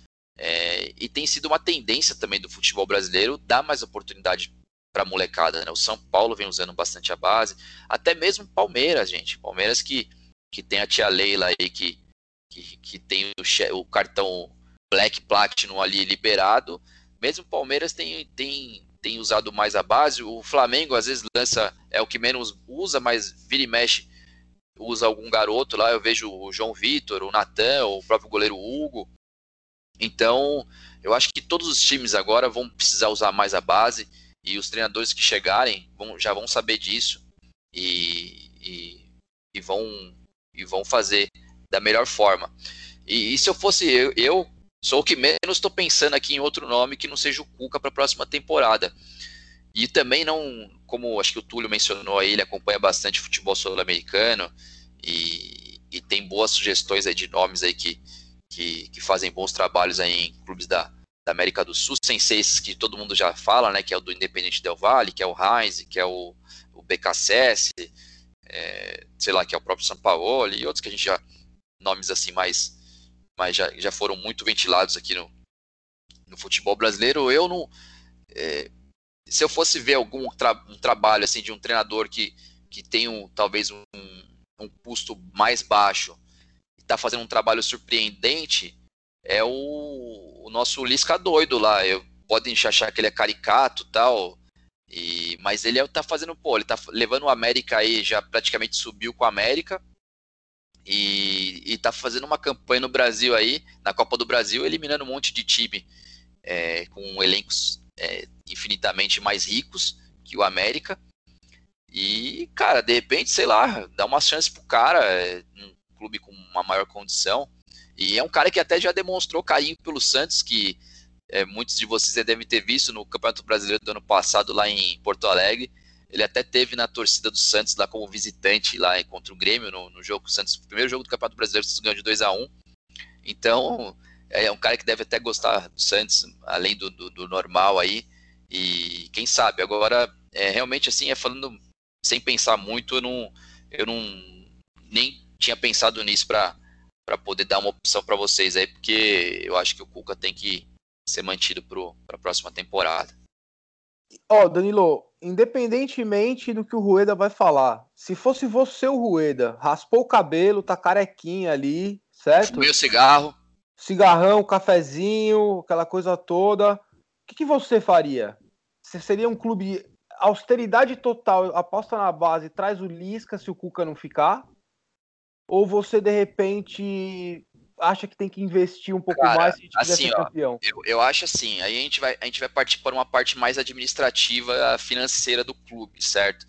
É, o Santos, cara, ele vem de, de, de gestões aí tenebrosas e, e, e, as dívidas que um vai passando para o outro cada vez vão se acumulando, né? Ah, mas não fui eu que contratei o Kleber Reis, mas não fui eu que contratei o Felipe Aguilar, mas não fui eu que contratei o Damião, mas não fui eu que, cara, que peguei o dinheiro do Marcelo. E, cara, os negócios é, é uma bola de neve. Então, eu acho assim, se eu fosse o Rueda, eu ia estudar a situação e ter um raio-x ali, né? Aquela questão da transparência. De, e eu acho que ele tem isso, porque ele é um cara que, que foi dono de empresa, teve 6 mil funcionários, tem empresa que, que faturava milhões, vendeu a, também por milhões.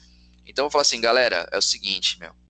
É, nós vamos ter que, nesses dois anos aqui que eu assumi, nós vamos ter que dar dois passinhos atrás, ou um passinho atrás, para de repente no último ano de gestão dar três para frente dar dois para frente e o próximo cara que assumir no meu lugar realmente é, ter as condições de, de, de, de, investir num time melhor, de, de contratar e dar mais condições para o treinador. Então, eu vejo assim, o Santos não tem para onde fugir. Vai ter que ser austero, entendeu? Vai ter que é, gastar somente aquilo que, que arrecada, ou às vezes até um pouco, gastar até um pouco menos, porque precisa pagar a coisa que, que ficou para trás.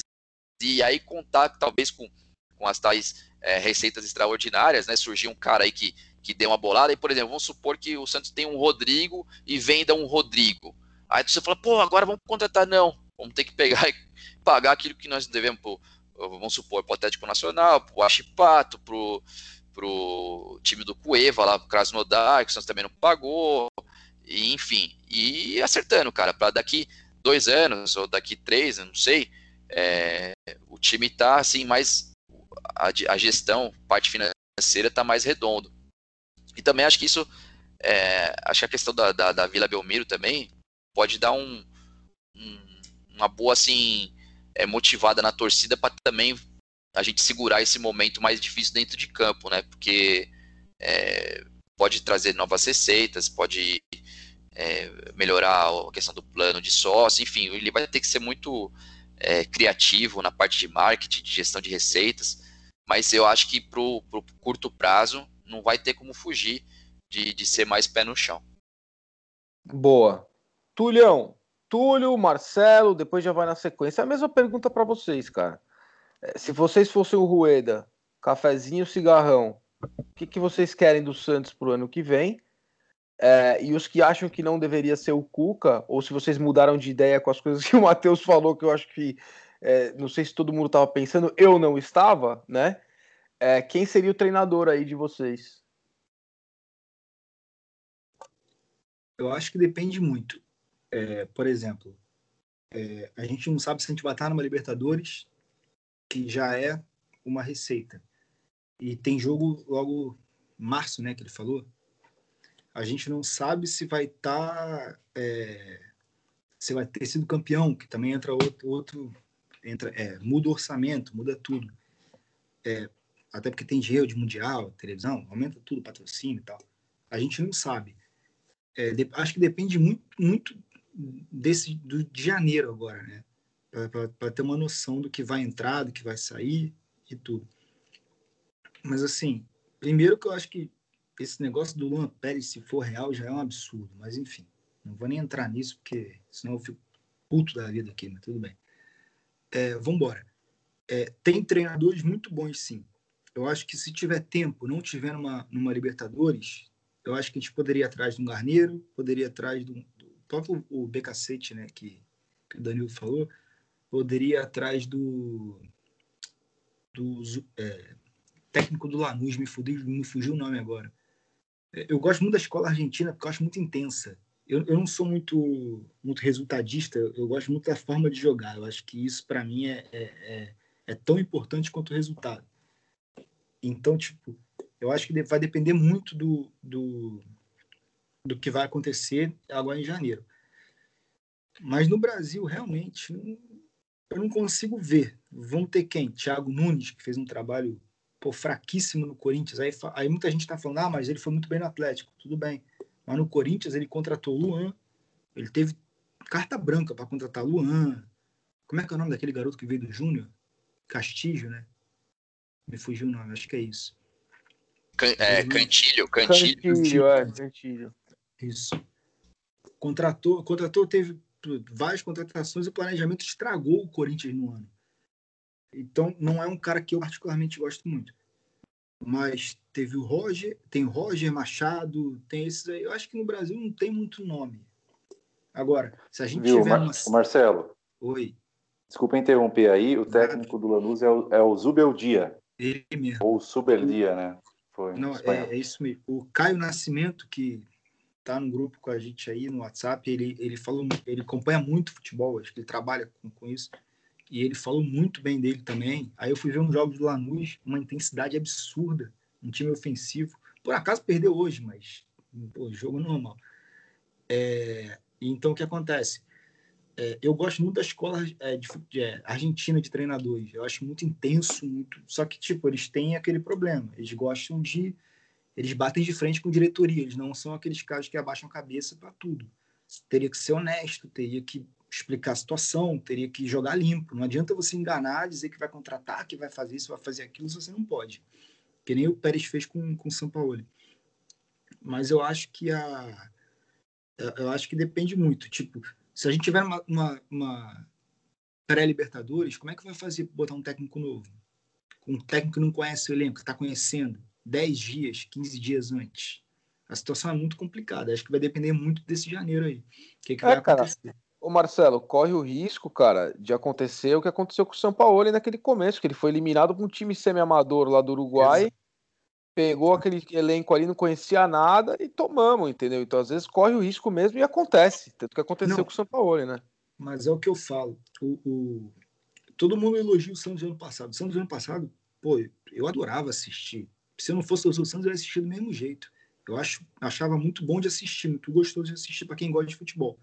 Só que o primeiro semestre a gente tomou cinco do Ituano, quatro, quatro do Botafogo foi com o time reserva, né? Mas enfim, o time demorou para encaixar. Quando encaixou, foi embora. Mas não existe milagre, não existe achar que vai em um mês, dois meses, vai embora. Imagina dez dias. É, então, tipo, eu acho que requer um tempo, requer uma adaptação, ter conhecer o elenco. E eu, na minha cabeça, pensava assim, antes do Caio falar da Praia Libertadores, que eu não tinha me tocado. É, pô, uso paulista para conhecer o elenco. Eu, na minha cabeça, tinha isso. Só que agora, com essa pré-Libertadores, eu realmente fiquei assustado. Tulhão. Bom, vamos lá. É, para terminar a questão do Cuca, é, eu acho que ele usa a base pontualmente, mas o que me preocupa são os jogadores que ele traz. Então a gente teria aqui o Elias e o Zé Wellison. A gente provavelmente não teria hoje o Sandro e o Balieiro sendo utilizados. Ok, então a gente teria que implementar um, um setor de análise muito forte para conseguir brecar essas, essas contratações. Esse é um ponto. Bom, passando para 2021, o que eu faria se eu fosse o Rueda? Além de ter que raspar a cabeça.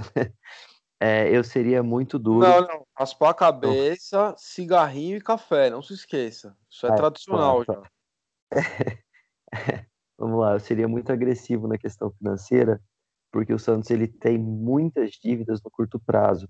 Estava anotando aqui, a gente tem 56 milhões é, de impostos atrasados que a gente tem que pagar provavelmente no primeiro semestre, sob pena de ser excluído do Profut. É uma dívida muito maior que está parcelada, então isso tem que ser pago.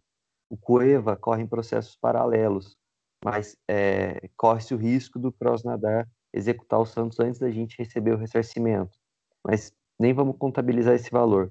A gente tem 104 processos entre trabalhistas e cíveis. Quando entram em fase de execução, é, é, é, muito acelerado por se tratar de crédito trabalhista. Isso totaliza mais ou menos 100 milhões. E a gente ainda tem os direitos de imagem atrasados do elenco. Bom, então a gente tem uma dívida muito alta em um curto prazo, nem estou falando a de médio e longo. Então a gente precisa urgentemente cortar gastos. É, a folha hoje, mais ou menos, está na casa de 12 milhões.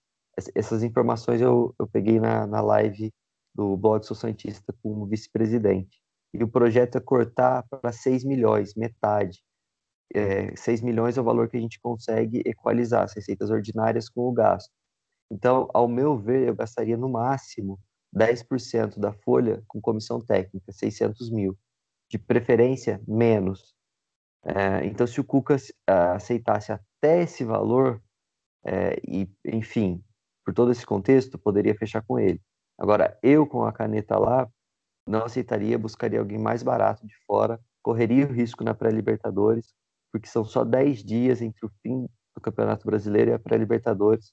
Não é tanto tempo assim para o time também esquecer é, todo o trabalho do Cuca.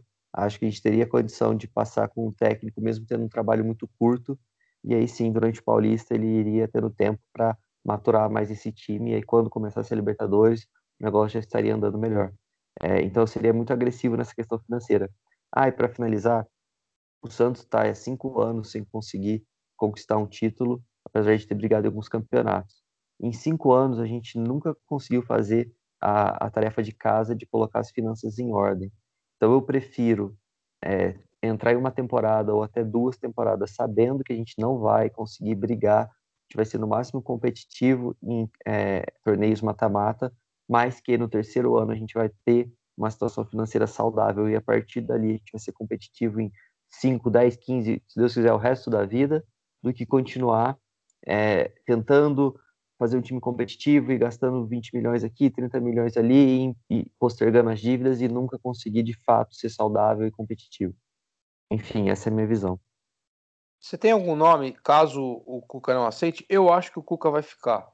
Eu acho que ele vai aceitar um valor interessante e acho que ele vai manter o trabalho dele no próximo ano, pelo menos, tá? Essa é a minha opinião. Legal. É, é legal Mas... você falar isso. Eu vou, eu vou com o Felipe. Eu acho que o Cuca não fica, eu acho que ele não aceita ficar. Eu acho que ele sabe que ele está valorizado e vai buscar esse valor fora. Bom, eu gosto muito do Garneiro, que o, o Marcelo citou. O BKSS também é uma escola legal. Isso tudo pensando no médio prazo. É, enfim, eu sou fã do Miguel, não teve como trazer mas eu iria provavelmente nesses dois nomes. Tá. Felipe, e aí, cara? É, você acha que o Santos tem que ser um clube aí tranquilo no gasto, né? E se preparar parecido com, digamos, com o que o Flamengo fez, vai, dois aninhos ali, três anos assim, se readequando. E olha, tenho certeza que se tem um grupo que pode fazer essa reestruturação do Santos em todos os níveis, financeiro, marketing, é, gestão, processo.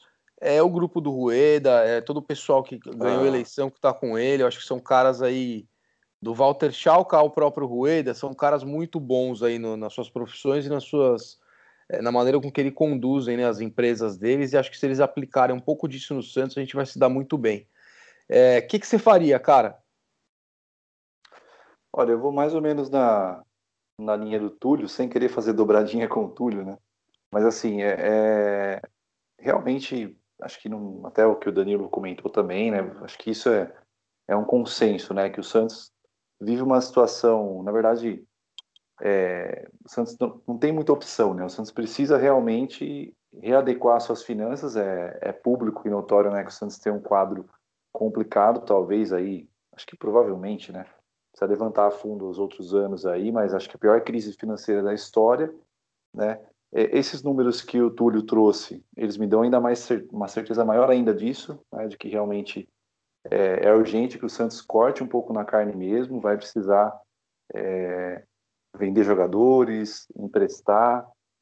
Né? Eu acho que é possível, sim, ser competitivo, pelo menos nas competições de mata-mata, mesmo com um elenco mais curto. Na verdade, a própria temporada 2020 comprova isso, né? Então, eu, eu, eu iria nessa linha, assim, da austeridade. Eu acho que é, não precisa ser algo também super agressivo. O Santos dá, sim, para ser competitivo, dá para trazer reforços é, eu acho que até um pouco na linha dos primeiros reforços do Pérez ali na gestão de é, né, em 2018 ali que ele trouxe o Dodô por empréstimo, trouxe o Gabigol por empréstimo, é, ainda que o Gabigol venha por um salário salário mais é, um pouco mais mais gordinho ali, né? Mas é, eu acho que é contratações nesse sentido mesmo. Acho que esse vai ser o mercado para o Santos, empréstimo, é, trocas, né? É, nesse sentido aí para o Santos conseguir ter um time competitivo, trazer reforços pontuais mesmo, né, deixar claro para o técnico que vão ser quatro, cinco reforços aí no máximo, penso eu, e, e, usar bastante a base mesmo, né? O Santos tem tem meninos aí que, né, com, com uma boa maturação, né, com paciência, entrando nos momentos adequados, acho que conseguem sim deixar o Santos competitivo, o Santos de repente belisca um paulista ou algo assim. Isso pensando em um, dois anos, né? E quem sabe a partir do terceiro, quarto ano começar a colher. Né? Isso é uma coisa que acho que preocupa né, praticamente todos os santistas. Né? O Santos está sempre com essa questão do até que o Rolo resolveu usar isso em toda entrevista, né? Que acho que sem necessidade nenhuma de ficar também toda hora falando isso, né? Que o Santos está com Pires na mão e tudo mais. Então, assim, a gente está ultimamente a gente meio que se acostumou a ver o Santos nessa situação e para piorar um pouco a situação, o Pérez ainda deixou o Santos meio com uma uma imagem no mercado de time caloteiro, né? Porque eu, particularmente, como Santista, sempre vi o Santos, sempre vi não, mas já vi o Santos em alguns momentos ter dificuldades aí com salários e tal, mas com essa dificuldade de comprar jogador, não pagar jogador, né? E ficar né, tendo cobrança pública e tudo mais, isso realmente, é assim, de clube para clube, é, é a primeira vez que eu vejo, assim, o Santos com tantos problemas, né? De, de dever aí para clubes e, e tal. Então eu acho que tem que ser uma linha mesmo de austeridade um time é, que realmente use bastante a base mesmo. Né? O Rueda tem um discurso que vai nessa linha, né, de, de usar a base, de deixar claro para o técnico que vai ter sim que usar a base, até para valorizar esses jogadores e poder vender. E o Santos pagar, né, as receitas extraordinárias, usar mesmo uma boa parte para pagar dívida. A parte estrutural também, que é uma parte que é, o Pérez fez algumas reformas na Vila ali, né, teve ali um certo mérito na negociação com a W Torre e tal, mas a verdade é que o Santos faz um bom tempo que não tem investimento mais maciço né, em estrutura. A gente vê isso no CT dos Meninos da Vila, que é um CT que tem muitos problemas. Né? O próprio CT Repelé poderia ter melhorias. Tinha até galinheiro, ali. Felipe, tinha até galinheiro no CT da molecada, você está de brincadeira. Então, é. Exatamente. Então, assim, problemas ali estruturais, é, a gente sabe que tem muitos, né? Espero também que o Santos consiga conduzir bem essa situação com a W Torre. Acho que vai ser um ganho incrível para o Santos e para a cidade, né? Praticamente a cidade ganha um, meio que um mini shopping ali. Então acho que vai ser bem interessante e é um caminho bem interessante para o Santos modernizar a vila, que eu acho que também vai ajudar bastante a aumentar o público, né? É, o Rueda tem falado também muito nessa questão de atrair, de, olha, não me importo muito com renda, desde que haja um, público bom, uma taxa de ocupação bacana, não importa. Prefere até ter um certo prejuízo ali do que ter um lucro, mas ter 5 mil pessoas na vila, né? Então, enfim, eu vejo isso em relação ao técnico. Vou mais ou menos na linha do Túlio e do Marcelo mesmo. Acho que o caminho é, sim, trazer um estrangeiro. essa questão da pré-Libertadores era um pouco preocupante, mas eu vou, eu acredito que, que o Santos consegue sim em uma pré-Libertadores com um time aí, é, quem sabe até um time que tudo bem, não, não foi campeão, mas foi vice, enfim, é, vai, vai ter algumas alterações ali no time, mas acho que dá para o Santos enfrentar uma pré-Libertadores. Provavelmente vai pegar um time é, um time mais fraco, né, que o Santos consegue vencer ali. É, dá pro, vai ter um certo risco, sim, mas eu acho que é um risco bem menor do que o Santos, por exemplo, trazer um técnico estrangeiro no meio da temporada, né, no meio de uma fase decisiva de Libertadores. Eu acho que dá para correr esse risco e o Zubeldia me agrada. É...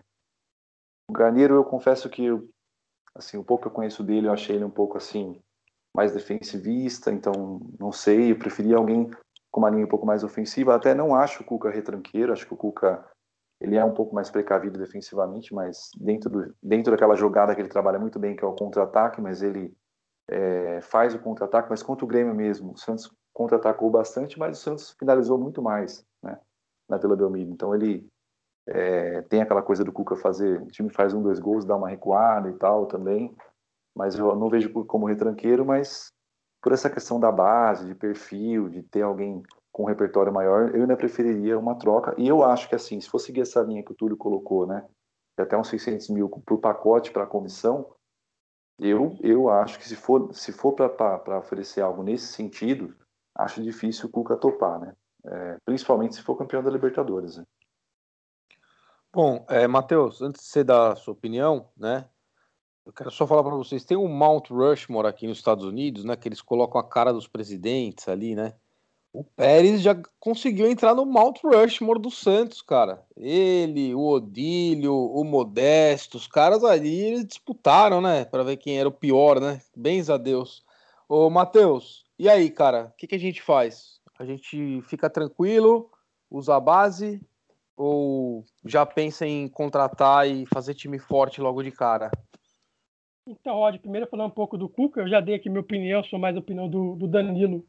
Eu renovaria com o Cuca, eu acho que o Cuca vai, vai acabar ficando, mas se porventura ele saísse, se eu pensasse que o nome, eu contrataria o Thiago Nunes, pensando aqui em nome do Brasil, porque eu acho que esse calendário apertado que eu citei antes é, é complicado, porque mesmo que o Santos não jogue uma pré-Libertadores, pode ter fase inicial de Copa do Brasil, que vai ser jogo único, e a, se o Santos jogar uma Libertadores, vai ter uma Copa do Brasil que financeiramente para o Santos vai ser muito importante.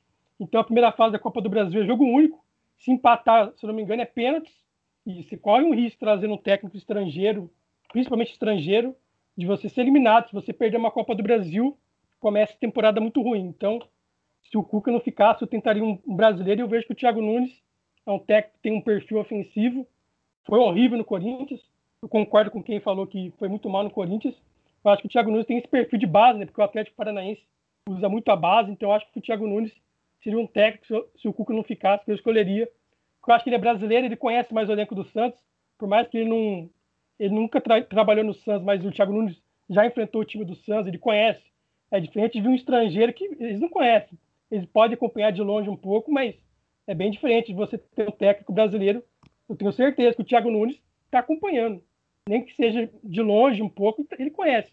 Ele conhece o Marinho, ele conhece o Pituca, ele conhece os caras do Santos, então, por causa desse calendário, se o Cuca não ficasse, eu iria no brasileiro, eu iria no Thiago Nunes, muito por esse calendário, porque mesmo se o Santos jogar uma pré-Libertadores, uma Copa do Brasil ali, fase inicial para o Santos vai ser importantíssimo, e passando de fase pela premiação.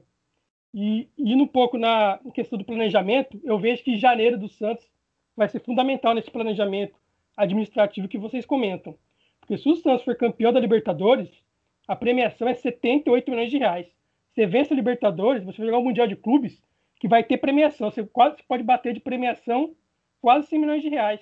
Então, o Rueda, com a equipe dele que é muito boa, do Schalke, do Quaresma, com quase 100 milhões de reais na mão, eles conseguem equalizar nossa dívida com essa grana vindo, que são aquelas receitas extraordinárias. Esses caras que são muito bons, na minha opinião, eles conseguem um pouco equacionar na sua dívida a curto prazo e colocar a casa em ordem, porque se o Santos recebe de premiação quase 100 milhões de reais, é um dinheiro muito grande para quem não, o Santos não esperava receber. O Rueda, quando se candidatou, não esperava receber essa grana de premiação. Então, se o Santos for campeão da Libertadores, jogar o Mundial e for vice-campeão, a gente não tem expectativa de ganhar do Bayern de Munique. mas se o Santos for o vice-campeão, vai ter, não sei o valor da premiação de Mundial, mas é um valor muito grande. Tem a premiação do Brasileirão. O Santos não vai ganhar um valor de premiação tão alto que nem ano passado, mas vai ganhar um valor de premiação. Então, com esse montante, o Rueda consegue colocar a casa em ordem, na minha opinião. Já se não for campeão, já se não for campeão, daí vai ter mais dificuldade. Daí você entra na questão do Luan Pérez. Eu entendo quem é contra a contratação do Luan Pérez nos moldes que saíram no, nos portais hoje à noite, né, hoje à tarde. Que se o Santos for para a final, o Santos vai comprar o Luan Pérez por 4 milhões de euros. Eu entendo que o Chaco, o Chaco e o Rueda estão fazendo, porque vamos, vamos pensar. Se o Santos passa do Boca, vai estar jogando uma final de Libertadores. Se a gente não pode contratar, o Boca está contratando Bozelli, Pavon, o Santos tem que tentar manter esse time titular. Então eu entendo se o Santos fazer esse negócio, porque você vai estar indo para uma final de Libertadores e manter o Luan Pérez e o Lucas Veríssimo na zaga é essencial. Porque se você jogar o Luan Pérez, o Alex é bom menino, eu aposto que o Alex vai jogar bem no, no ano que vem, na próxima temporada. Mas você abrir mão do Luan Pérez numa final, o que vale um título? O Luan Pérez é o que o Cuca falou na coletiva. Com a zaga titular dele, ele tem mais chance. Então, eu, eu sei que vai dar polêmica essa questão do Luan Pérez, mas eu entendo se o Santos com, comprar o Luan Pérez para ter ele na final. Então, mas eu acho que não vai ser o molde da gestão do Rueda. É uma questão meio que de, de desespero, de emoção para você ter o cara na final. Eu não acho que a gestão do Rueda vai contratar jogador por 26 milhões de reais, que nem eu vejo gente pedindo o Vina. O Vina do Ceará é um cara que a gente não tem condição de estar o Vina do Ceará. É um jogador valorizado, que, tá, que tem mercado. O Santos não vai ter dinheiro para contratar. Então, eu não acho que vai ser o molde da gestão do Rueda contratar jogadores por preços elevadíssimos. Eu, eu entendo que a questão do Luan Pérez, que a gente meio que não comentou muito, é uma questão que se o Santos passar para a final, vai ter que comprar ele pelo acordo do Bruges. O acordo que o Bruges fez, se o Santos passar do Boca Juniors, vai ter que pagar 4 milhões de euros. Então eu entendo esse meio que é, essa emoção da gestão de comprar o Luan Pérez. Mas, mas tirando a parte do Luan Pérez, eu entendo que dá para a gente fazer time competitivo com menos dinheiro. Eu pego a gestão, acho que o Felipe falou, 2018. O Dodô foi empréstimo, de graça. Gabigol empréstimo, de graça. O Carlos Santos, o Santos pagou um valor pequeno, que ele veio do Monte Rei do México, quase de graça. Então o Santos consegue, o Santos se planejar bem, trazer reforços pontuais por valores baixos. Então, não acho que o Santos vai ser campeão brasileiro, acho que o Santos não tem que gastar para ser campeão brasileiro. O Santos tem que gastar, tirando a parte do Luan Pérez, repetindo, o Santos tem que contratar, jogador, contratar jogadores de graça, por empréstimo, ou trocas. E na questão do elenco, com o Cuca ou sem Cuca, já tem uma listinha aqui que o Santos deveria negociar. Na zaga, Luiz Felipe, que ele machuca toda hora. No meio campo, eu negociaria o Alisson. Eu acho que o Alisson foi importantíssimo contra o Grêmio. Eu acho que chegou o fim de ciclo do Alisson, que nem ano passado foi um fim de ciclo do Vitor Ferraz. Então eu valorizo o Alisson, acho que é um jogador que sempre doa a camisa. Mas eu entendo que o Santos tem que negociar o Alisson, tem que negociar o Giamota, tem que negociar o, Ta, o Thailson, tem que negociar o Arthur Gomes, principalmente depois de domingo. Então, acho que Santos tem que negociar esses jogadores, que vai abrir um espaço na folha para o Santos contratar três ou quatro jogadores que podem vir de graça, por empréstimo ou por troca, e você incorpora o elenco, dando mais chance também para a molecada, por exemplo, para o Ângelo, né, que o, que o Danilo falou, então para Ângelo começar a ter mais chance ano que vem, para o Renier, para o Sandro se firmar de vez no meio campo, então, o Vinícius Balieiro, que eu acho que vai ser o substituto do Alisson no futuro, então, eu entendo assim. Eu entendo que a compra do Lampérez vai ser uma, uma, questão emocional, porque o Santos vai estar numa final, e eu pergunto para todos vocês o que vale um título, qual vai ser importante de ter o Lampérez numa final, mas eu acho que a gestão do Rueda não vai se pautar em compras. Ele vai tentar fazer mais essas trocas, jogador de graça, por empréstimo, e, e, vai, é possível se manter competitivo. Acho que a história do Santos foi assim, 2015 com o Modesto Roma, foi um presidente horrível, o Santos não gastou nada em reforços, e foi campeão paulista e fez uma final de Copa do Brasil. Então, o Santos não vai ter time para ser campeão brasileiro. Eu acho que o Santos consegue, com reforços pontuais e analisando bem o mercado, fazer campanhas medianas do Brasileirão, sétimo, oitavo, sexto, e tentar beliscar numa Copa do Brasil ou numa Libertadores. Eu acho que é isso que eu penso do Santos. Só para Matheus e pessoal. Fala, fala. Falem aí, pessoal. Só para pontuar a questão dos números, os impostos eles não são negociáveis porque é, é um, uma dívida pública, e nem o valor do Luan Pérez se for nesses moldes. Então, só aí a gente está falando de 80 milhões. dos 100 milhões, se a gente for campeão, sobram 20 para a gente equalizar 100 milhões de dívidas trabalhistas, direitos de imagem e provavelmente premiação para os jogadores por terem sido campeões. Então, assim, a conta não é tão simples. É, ainda assim é bem complexo. Só um Só ponto também que tem alguma, algumas fontes elas estão dizendo aí que é, até umas fontes aí que eu acabei consultando que esse valor pode ser em torno de 3 milhões de euros, tá? E se eu não me engano, não está descartado que o Santos compre 50% do passe, então seria um milhão e meio de euros, 2 milhões de euros. Acho que a gente precisa aguardar um pouquinho mais, mas realmente as notícias de hoje dão conta, até tem uma notícia do Musetti da Gazeta, né? Dando conta que são 4 Sim. milhões de euros. E só um nome, o um nome que eu acabei esquecendo de comentar, eu acho que o nome brasileiro com respaldo que poderia entrar no projeto de médio e longo prazo que eu acho que se encaixaria por ser ofensivo, ter essa questão da ofensividade aí, que é uma marca do Santos, e de usar bem a base, é o Thiago Largue também. Acho que seria uma boa aposta, caso o Santos realmente troque de técnico. Só para complementar o que o Matheus falou, é 16 milhões para o vice e 20 milhões de reais, tá? Para o campeão do Mundial. Olha, eu vou dar minha opinião agora, tá? é, eu até por motivos óbvios, eu sou altamente iludido com a base e eu acho que deveria ser estatutário no Santos. Agora falando sério, receita extraordinária no Santos não tem que gastar com contratação, cara. A gente tem que gastar tudo pelos vou fazer o seguinte, pelos próximos 12 anos, tudo que for receita extraordinária, o Santos tem que investir no dentro do clube. Estrutura nova para a base, é, gastar com área de scouting, melhorar tudo. Não tem que trazer gente de fora, cara. Não, não é muito. Fala para mim, quantas contratações de vocês como, como torcedores do Santos aí, de, de qual que seja a geração, quando que o Santos gastou um baita monte de dinheiro em contratação que deu certo? Eu não lembro. É, você lembra? Alguém lembra aí alguma contratação que a gente gastou e falou, puta, essa valeu a pena? Acho que o Soteldo é uma contratação ficou bem cara, hein? É, e que a gente vai. É, então essa foi umas cagadas, né? Não, umas cagadas no meio do caminho, mas montar um time estrelado e dar certo, eu não lembro, realmente. Então, mas olha cara... só. É, é, não, eu concordo com você. Pelo amor de Deus, eu sou, sou louco pela base. Só que eu acho que é, não pode queimar etapas também. O Ângelo, que o Danilo falou, se eu não me engano, o Ângelo Pô, ele fez seis, cinco ou seis jogos no sub-20. Pô, tava, tava muito bem, tava muito bem, mas, pô, cinco, seis jogos. Por que a pressa de subir? Eu, eu tô, tô especulando, tá? Não é informação, não é nada. Mas eu acredito que o Ângelo subiu para poder vender. No desespero, querer vender o garoto. Porque sairia com 18 anos, daqui a dois anos, então qual o desespero? Vende logo para entrar um dinheiro. Porque não tem outra explicação para um garoto de 15 anos subir profissional. É, então, cara, é, eu acho que o importante é assim, como eu disse, é, pensando a longo prazo principalmente, não dá para fazer o que eu estou falando amanhã, não é isso. Mas eu acho que deveria ser assim, é, dentro do projeto do Santos, próxima temporada, pelo menos 45% do time da base. Depois de mais um ano, 65%. Chegar em 10 anos, com o Santos ter um time inteiro titular, com jogador formado dentro do clube, depois de toda essa reestruturação sem queimar etapa, sem nada.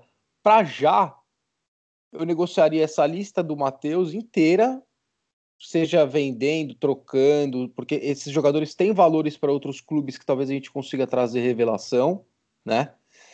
Mas realmente, cara, é, gastar dinheiro com contratação ano que vem, isso aí eu acho que tem que estar tá fora da cabeça do torcedor do Santos. É, a gente passou aí, eu, o Danilo, né, cara, 18 anos aí, não sei se tem mais alguém aí que passou essa fila, o Marcelo, com certeza.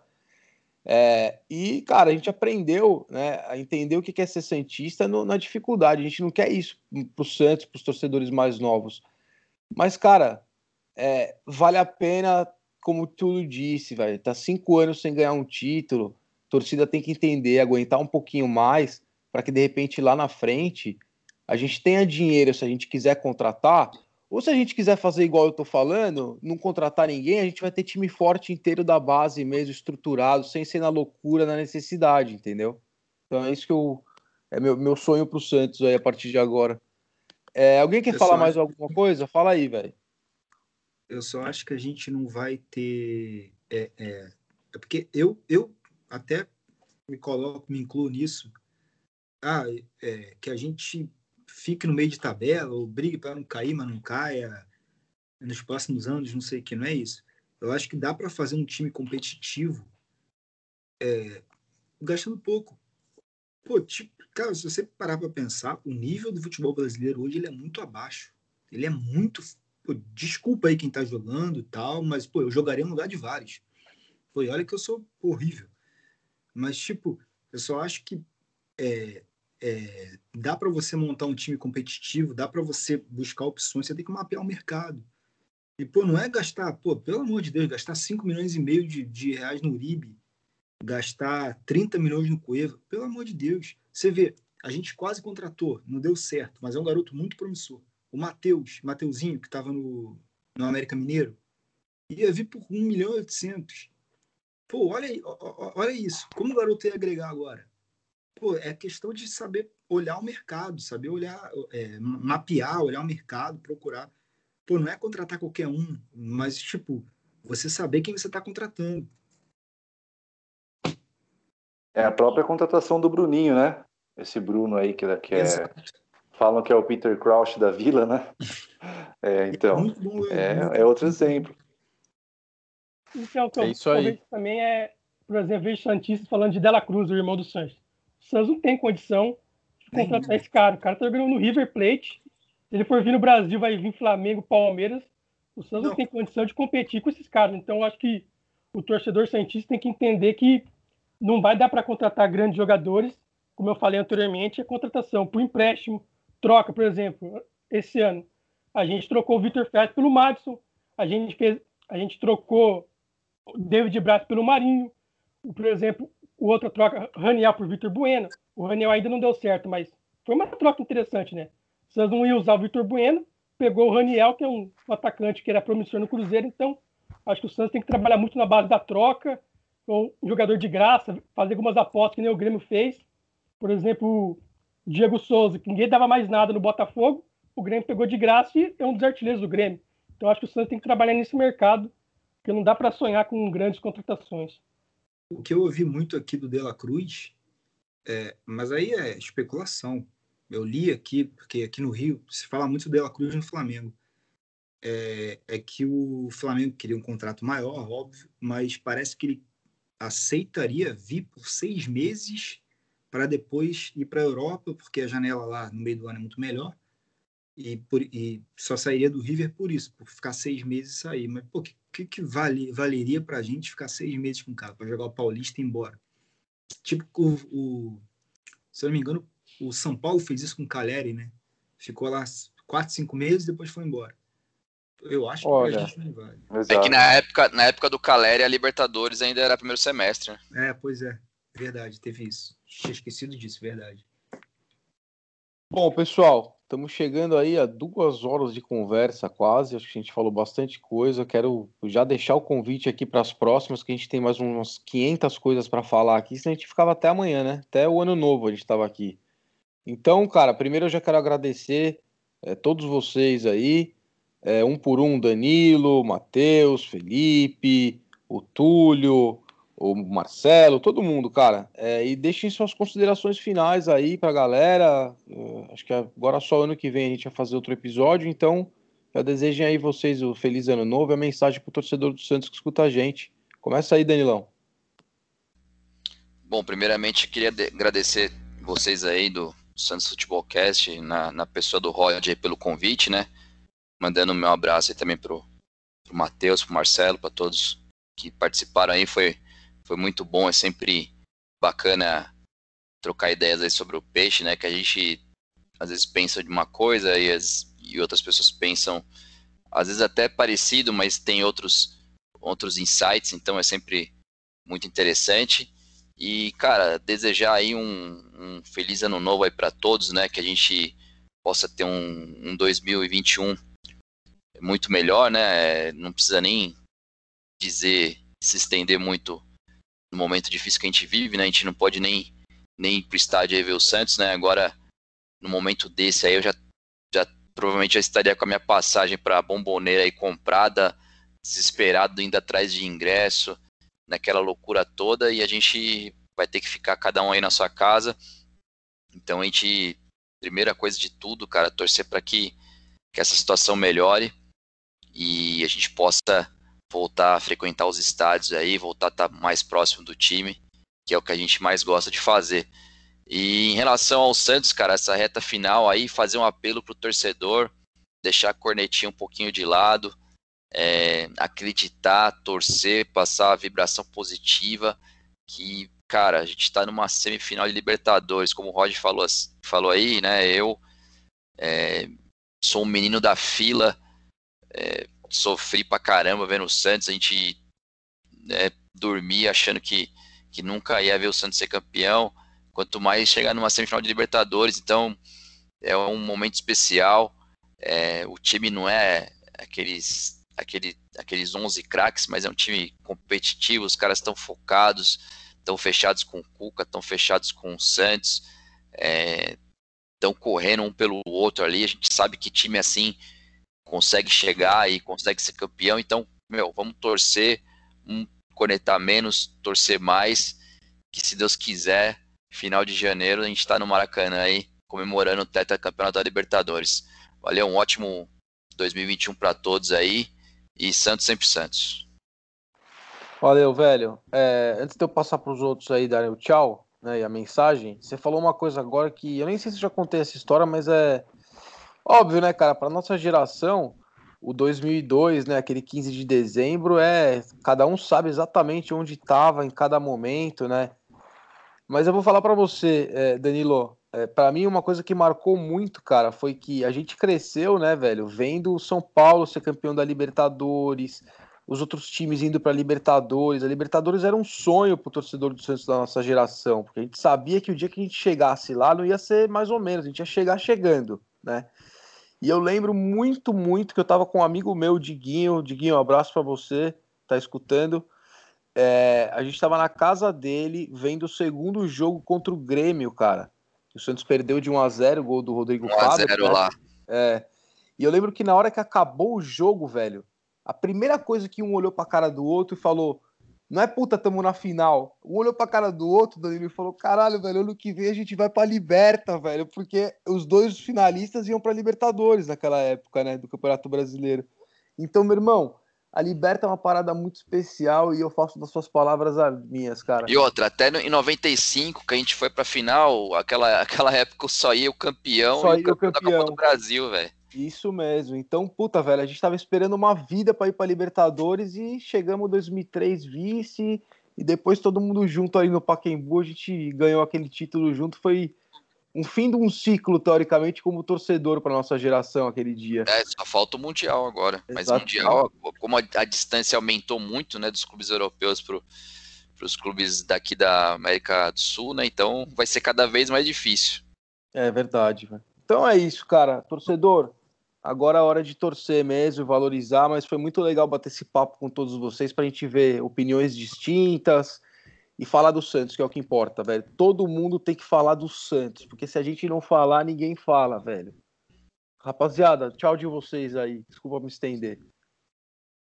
Só para complementar o que vocês falaram, eu lembrei muito, agora eu voltei no tempo, é, a estreia do Santos na Libertadores 2003, que é um sonho para todo mundo, é, foi sem televisão.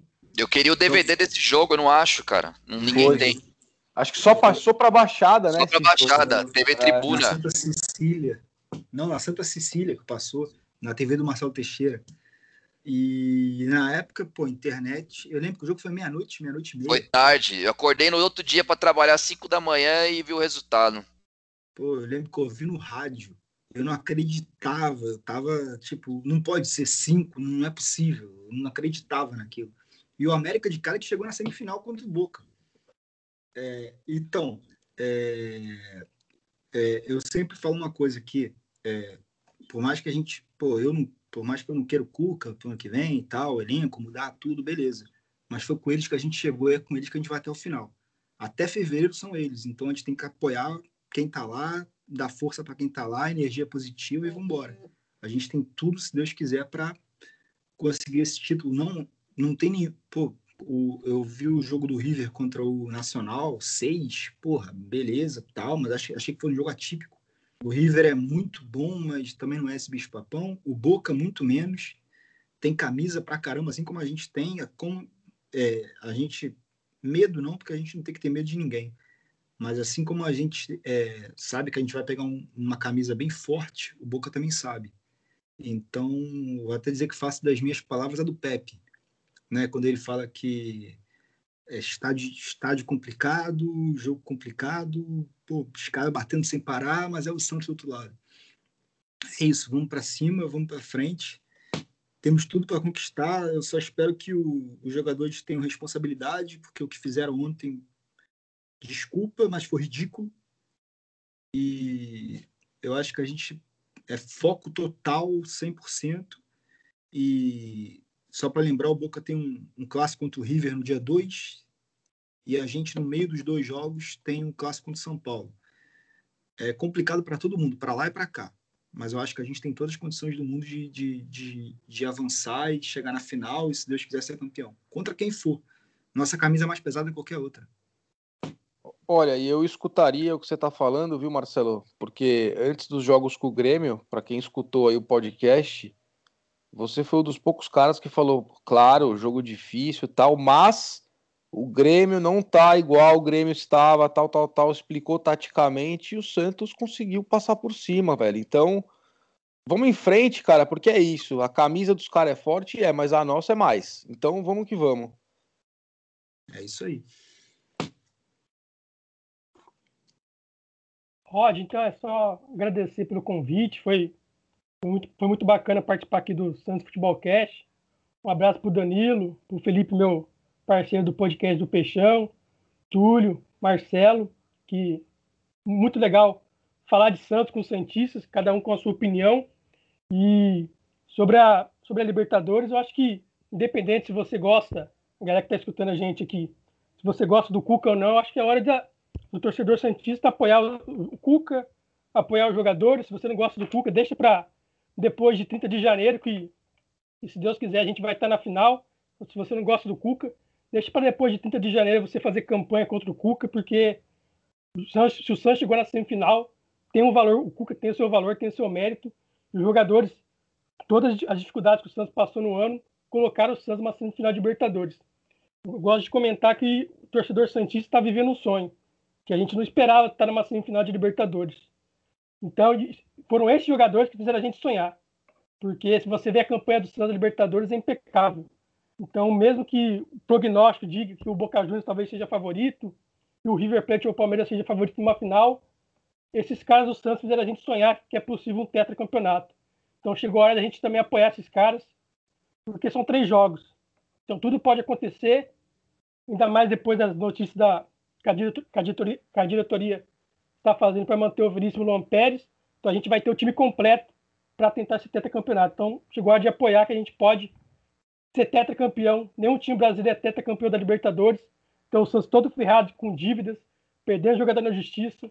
O Santos pode ser tetracampe... tetracampeão da Libertadores e ser o primeiro time brasileiro a conquistar quatro títulos dessa competição que é tão difícil. Porque o Santos chegava na semifinal de Libertadores fazia oito anos. A última vez foi em 2012. Então chegou a hora do torcedor Santista valorizar esse time e apoiar nesses dois jogos contra o Boca, que eu acho que o Santos tem boas possibilidades de chegar na final.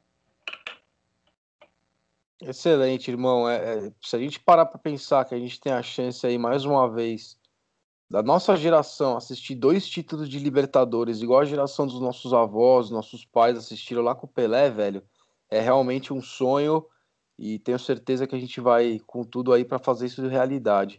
Felipe, seu tchau aí pra galera, tua mensagem, depois Tulhão. Demorou, Rod. Bom, novamente obrigado aí pela oportunidade, pelo espaço, né?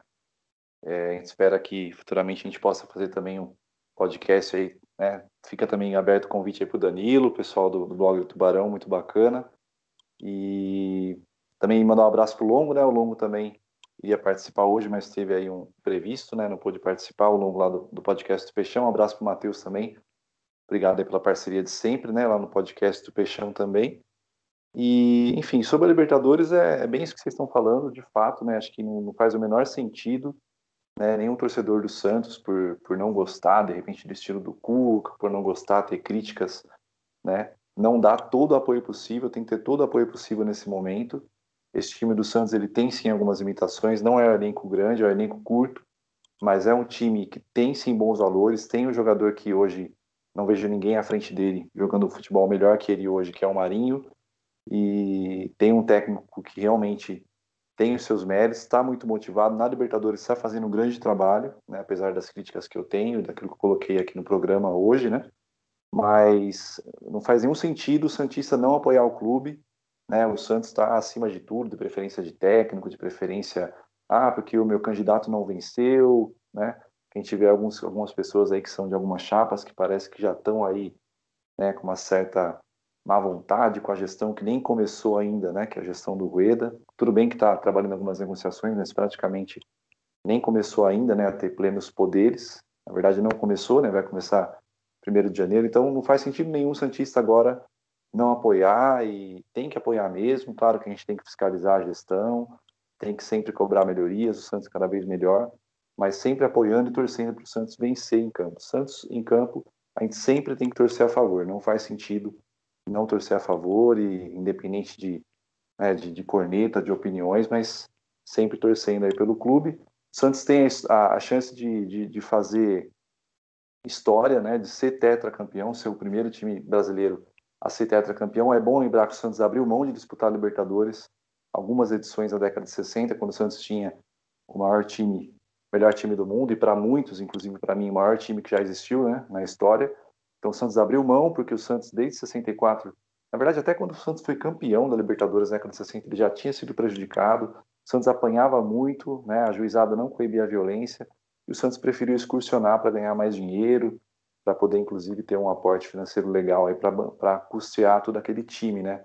Que o Santos tinha, que era um time fantástico na década de 60, e já com meninos da vila, né? Porque tinha o Pelé, tinha o Coutinho e tudo mais. Mas é isso, né? Então o Santos tem a chance aí de, de, que eu acho que seria até uma justiça histórica o Santos ser o time brasileiro com mais Libertadores por toda a história que ele tem, por ter aberto mão, né, dos títulos lá atrás que, que hoje faz falta, mas faz parte pelo contexto da época foi compreensível. É isso, um grande abraço. Espero que os jogadores tenham responsabilidade. Espero que todo mundo também, né, todo mundo que está ouvindo aí, né, que possa cuidar de quem, quem de quem ama, possa se cuidar, se Deus quiser aí. Apesar de todas as questões políticas, a gente vai ter uma vacina e as coisas vão se normalizar com o tempo. E vamos para cima, vamos buscar esse tetra aí, porque é perfeitamente possível. E eu estava confiante que o Santos passaria pelo Grêmio e estou confiante que vai passar pelo Boca. E aí na final vai fazer um grande jogo, fazer o jogo da vida né, desses jogadores aí, entrar para a história do Santos, dessa camisa que é, ninguém pode duvidar e brincar com essa camisa. O Grêmio brincou e viu o que aconteceu, né? É isso. Grande abraço, fiquem com Deus aí. Valeu. Bom, pessoal, é, agradecer vocês por terem ficado aqui mais de duas horas com a gente. É, eu sei que todo mundo tem família, tem seus compromissos, então, muito obrigado. Realmente foi uma conversa bem, bem produtiva. Acho que o pessoal que vai ouvir vai gostar. Várias opiniões, todo mundo sempre colocando um ponto interessante, então agradeço. E deixa claro que tudo que a gente comentou é extra-campo, pensando no futuro. É, o Santos está numa semifinal. Se a gente tiver que entrar com Laércio, Luiz Felipe, Jean Mota, se tiver que colocar o Cuca em campo, é o Santos. Arthur Gomes. Arthur Gomes se reforçou. Não, a gente acredita também. é. E, a camisa pesa e, se Deus quiser, vai dar tudo certo. Vamos que vamos. Bom, é isso aí, rapaziada. Espero que vocês tenham gostado aí da ideia da rapaziada toda aí, todo mundo convidado, todo mundo falou. E vamos que vamos. É, 2021 tá aí. Tenho certeza que vai ser melhor do que esse ano para todos nós, com mais saúde, mais alegria, mais tranquilidade. E vamos Santos, cara. Vamos Santos, vamos Santos, porque o Santos não para nunca. A gente vai estar tá lá tiozinho, velhinho, falando do Santos, certo? Vamos que vamos, rapaziada. Fiquem com Deus. Até a próxima. Tamo junto.